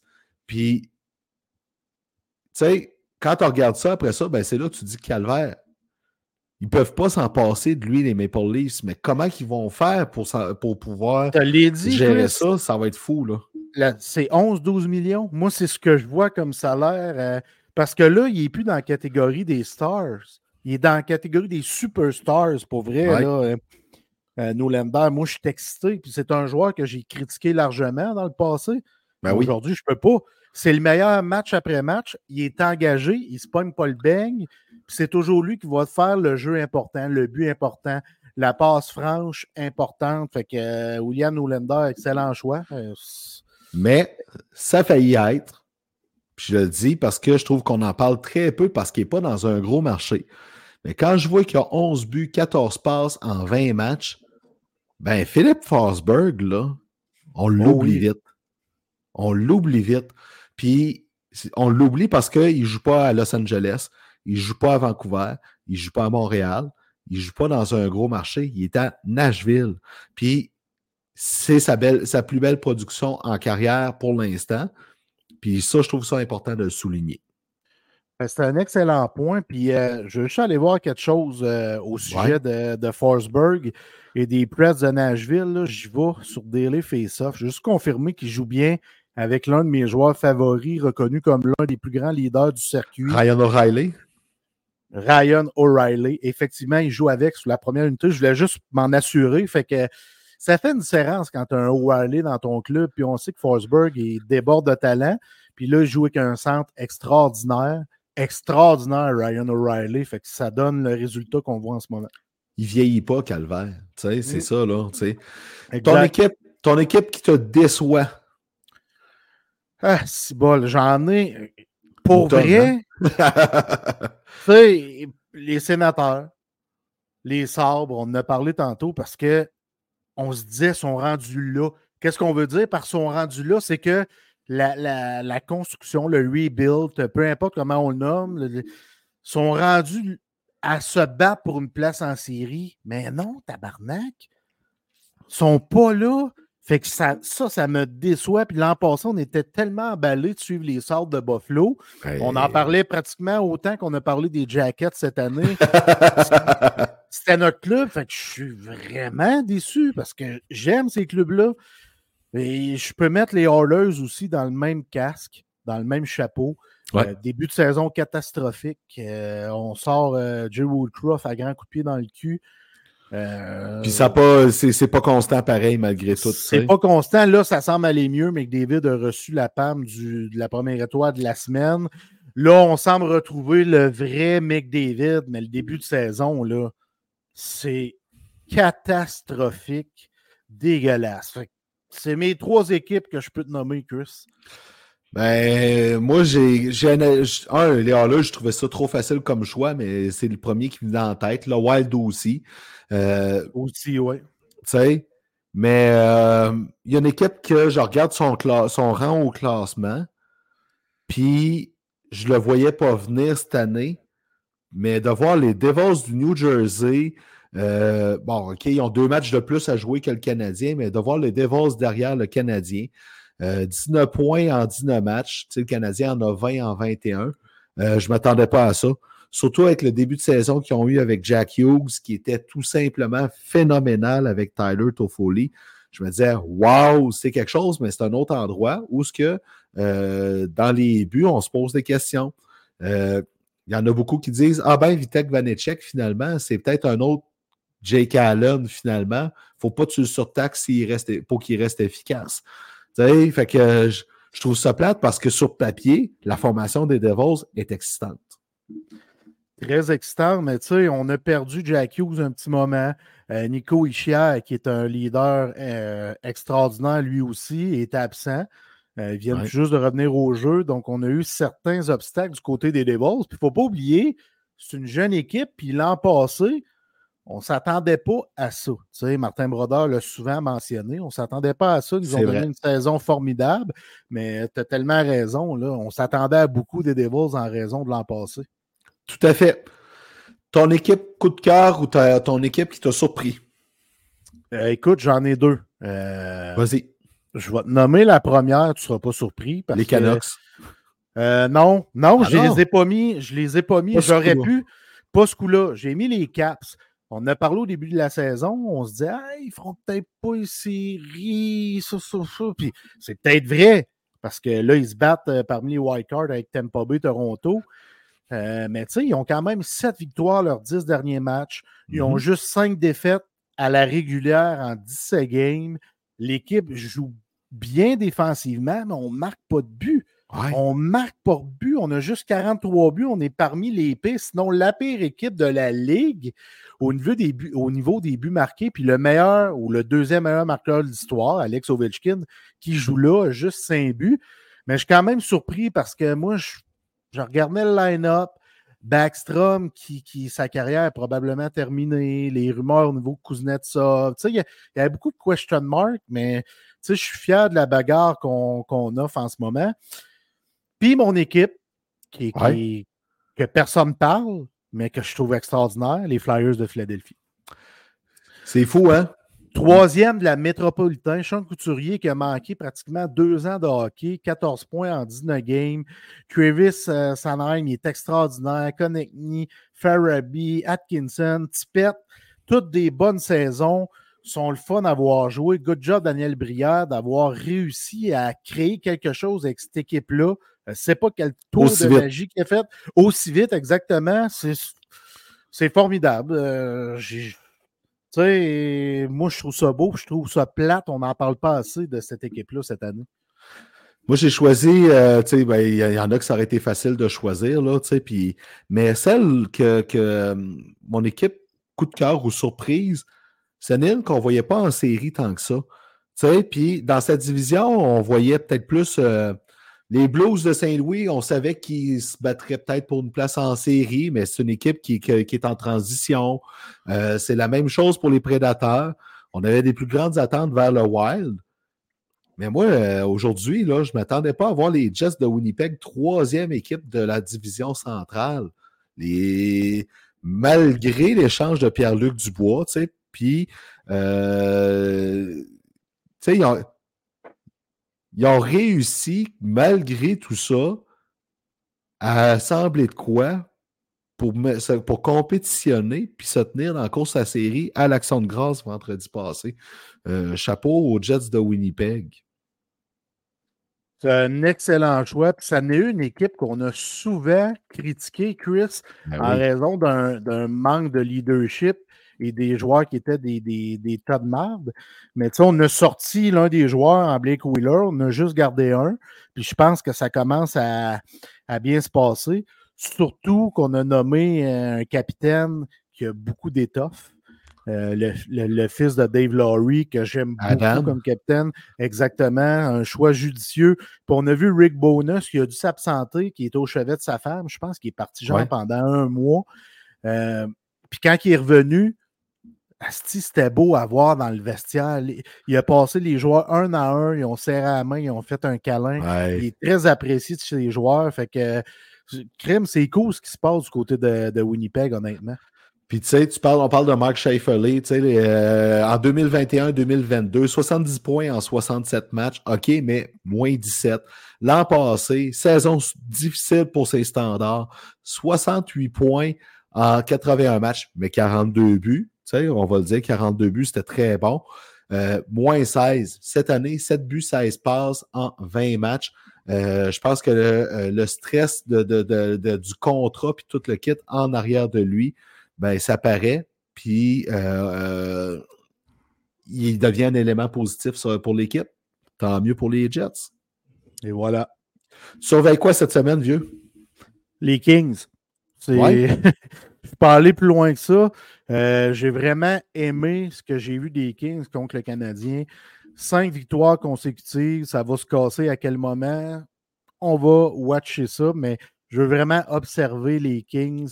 Fait que euh, je vais me coucher tard, mais j'aime ça. J'aime ça écouter deux games de hockey back-to-back euh, dans mes soirées. Fait que ça va être les Kings, Chris. Toi, de ton côté?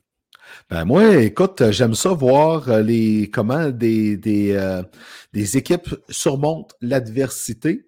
Hein? Puis euh, quand je vois les Bruins avec trois défaites consécutives à 22h12 ce soir, le 27 novembre, euh, ils jouent pour 500. Tu sais, cinq victoires, trois défaites, deux en prolongation, deux défaites en prolongation dans leurs dix derniers matchs. Mais euh, j'ai hâte de voir comment cette équipe-là va surmonter l'adversité. Puis ça prendra pas de temps s'ils réussissent pas à recadrer le tir, que là, ça va commencer à leur jouer dans la tête. On a-tu joué au-dessus de notre tête dans le premier mois? Puis c'est là que j'ai hâte de voir, est-ce que les Bruins vont réussir à corriger le tir tout de suite? D'après moi, oui, parce que Jim Montgomery, ça reste un excellent coach. Mais pareil, ça va être super intéressant. Puis les Bruins ont encore euh, trois matchs cette semaine. De ce que j'ai vu tantôt, j'ai un trou de mémoire sur le coup. Donc, euh, l'occasion va être belle. Ils vont pouvoir reprendre leur euh, revanche contre les Blue Jackets plus tard cette semaine. Ça, je m'en rappelle. Excellent choix, mon vieux chum. Écoute, euh, ça a été toute qu'une soirée. Euh, merci Ah ouais. encore. Euh, je te l'avais dit hier, hein, en t'envoyant le pacing, on a une grosse soirée en vue. Sais, Puis on ne s'est pas trompé. Merci énormément encore à Max Vanout qui est venu nous rejoindre pour le show pour la première période pour faire le bilan du premier quart de saison du Canadien de Montréal. Donc, Max qui a été notre premier invité de cette saison. Sais, c'est le fun.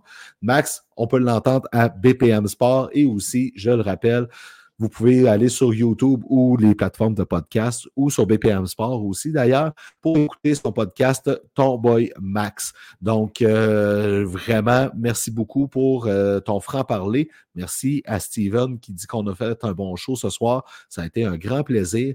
Merci à Stéphanie pour le générique du début qui nous motive beaucoup. À Michel pour la vidéo à Billy pour le site Internet, tout ce que Jeff dépose des textes de plus en plus. Allez lire ça. Ça vaut la peine. Éventuellement, je vais peut-être écrire un peu plus dessus.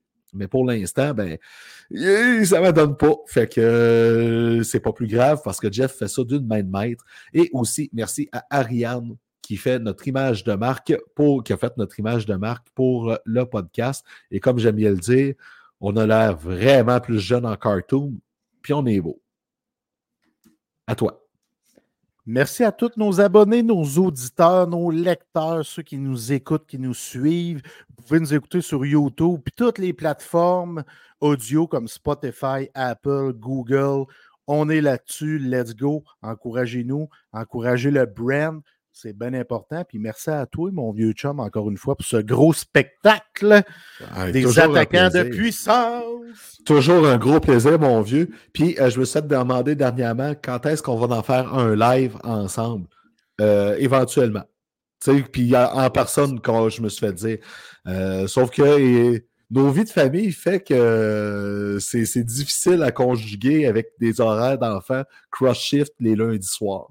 Mais ça va arriver mais ça va arriver, inquiétez-vous pas. Sur ce, passez une belle semaine. Merci tout le monde d'avoir été là. Merci pour vos commentaires. On est toujours emballé par ça. Bonne semaine. Salut tout le monde.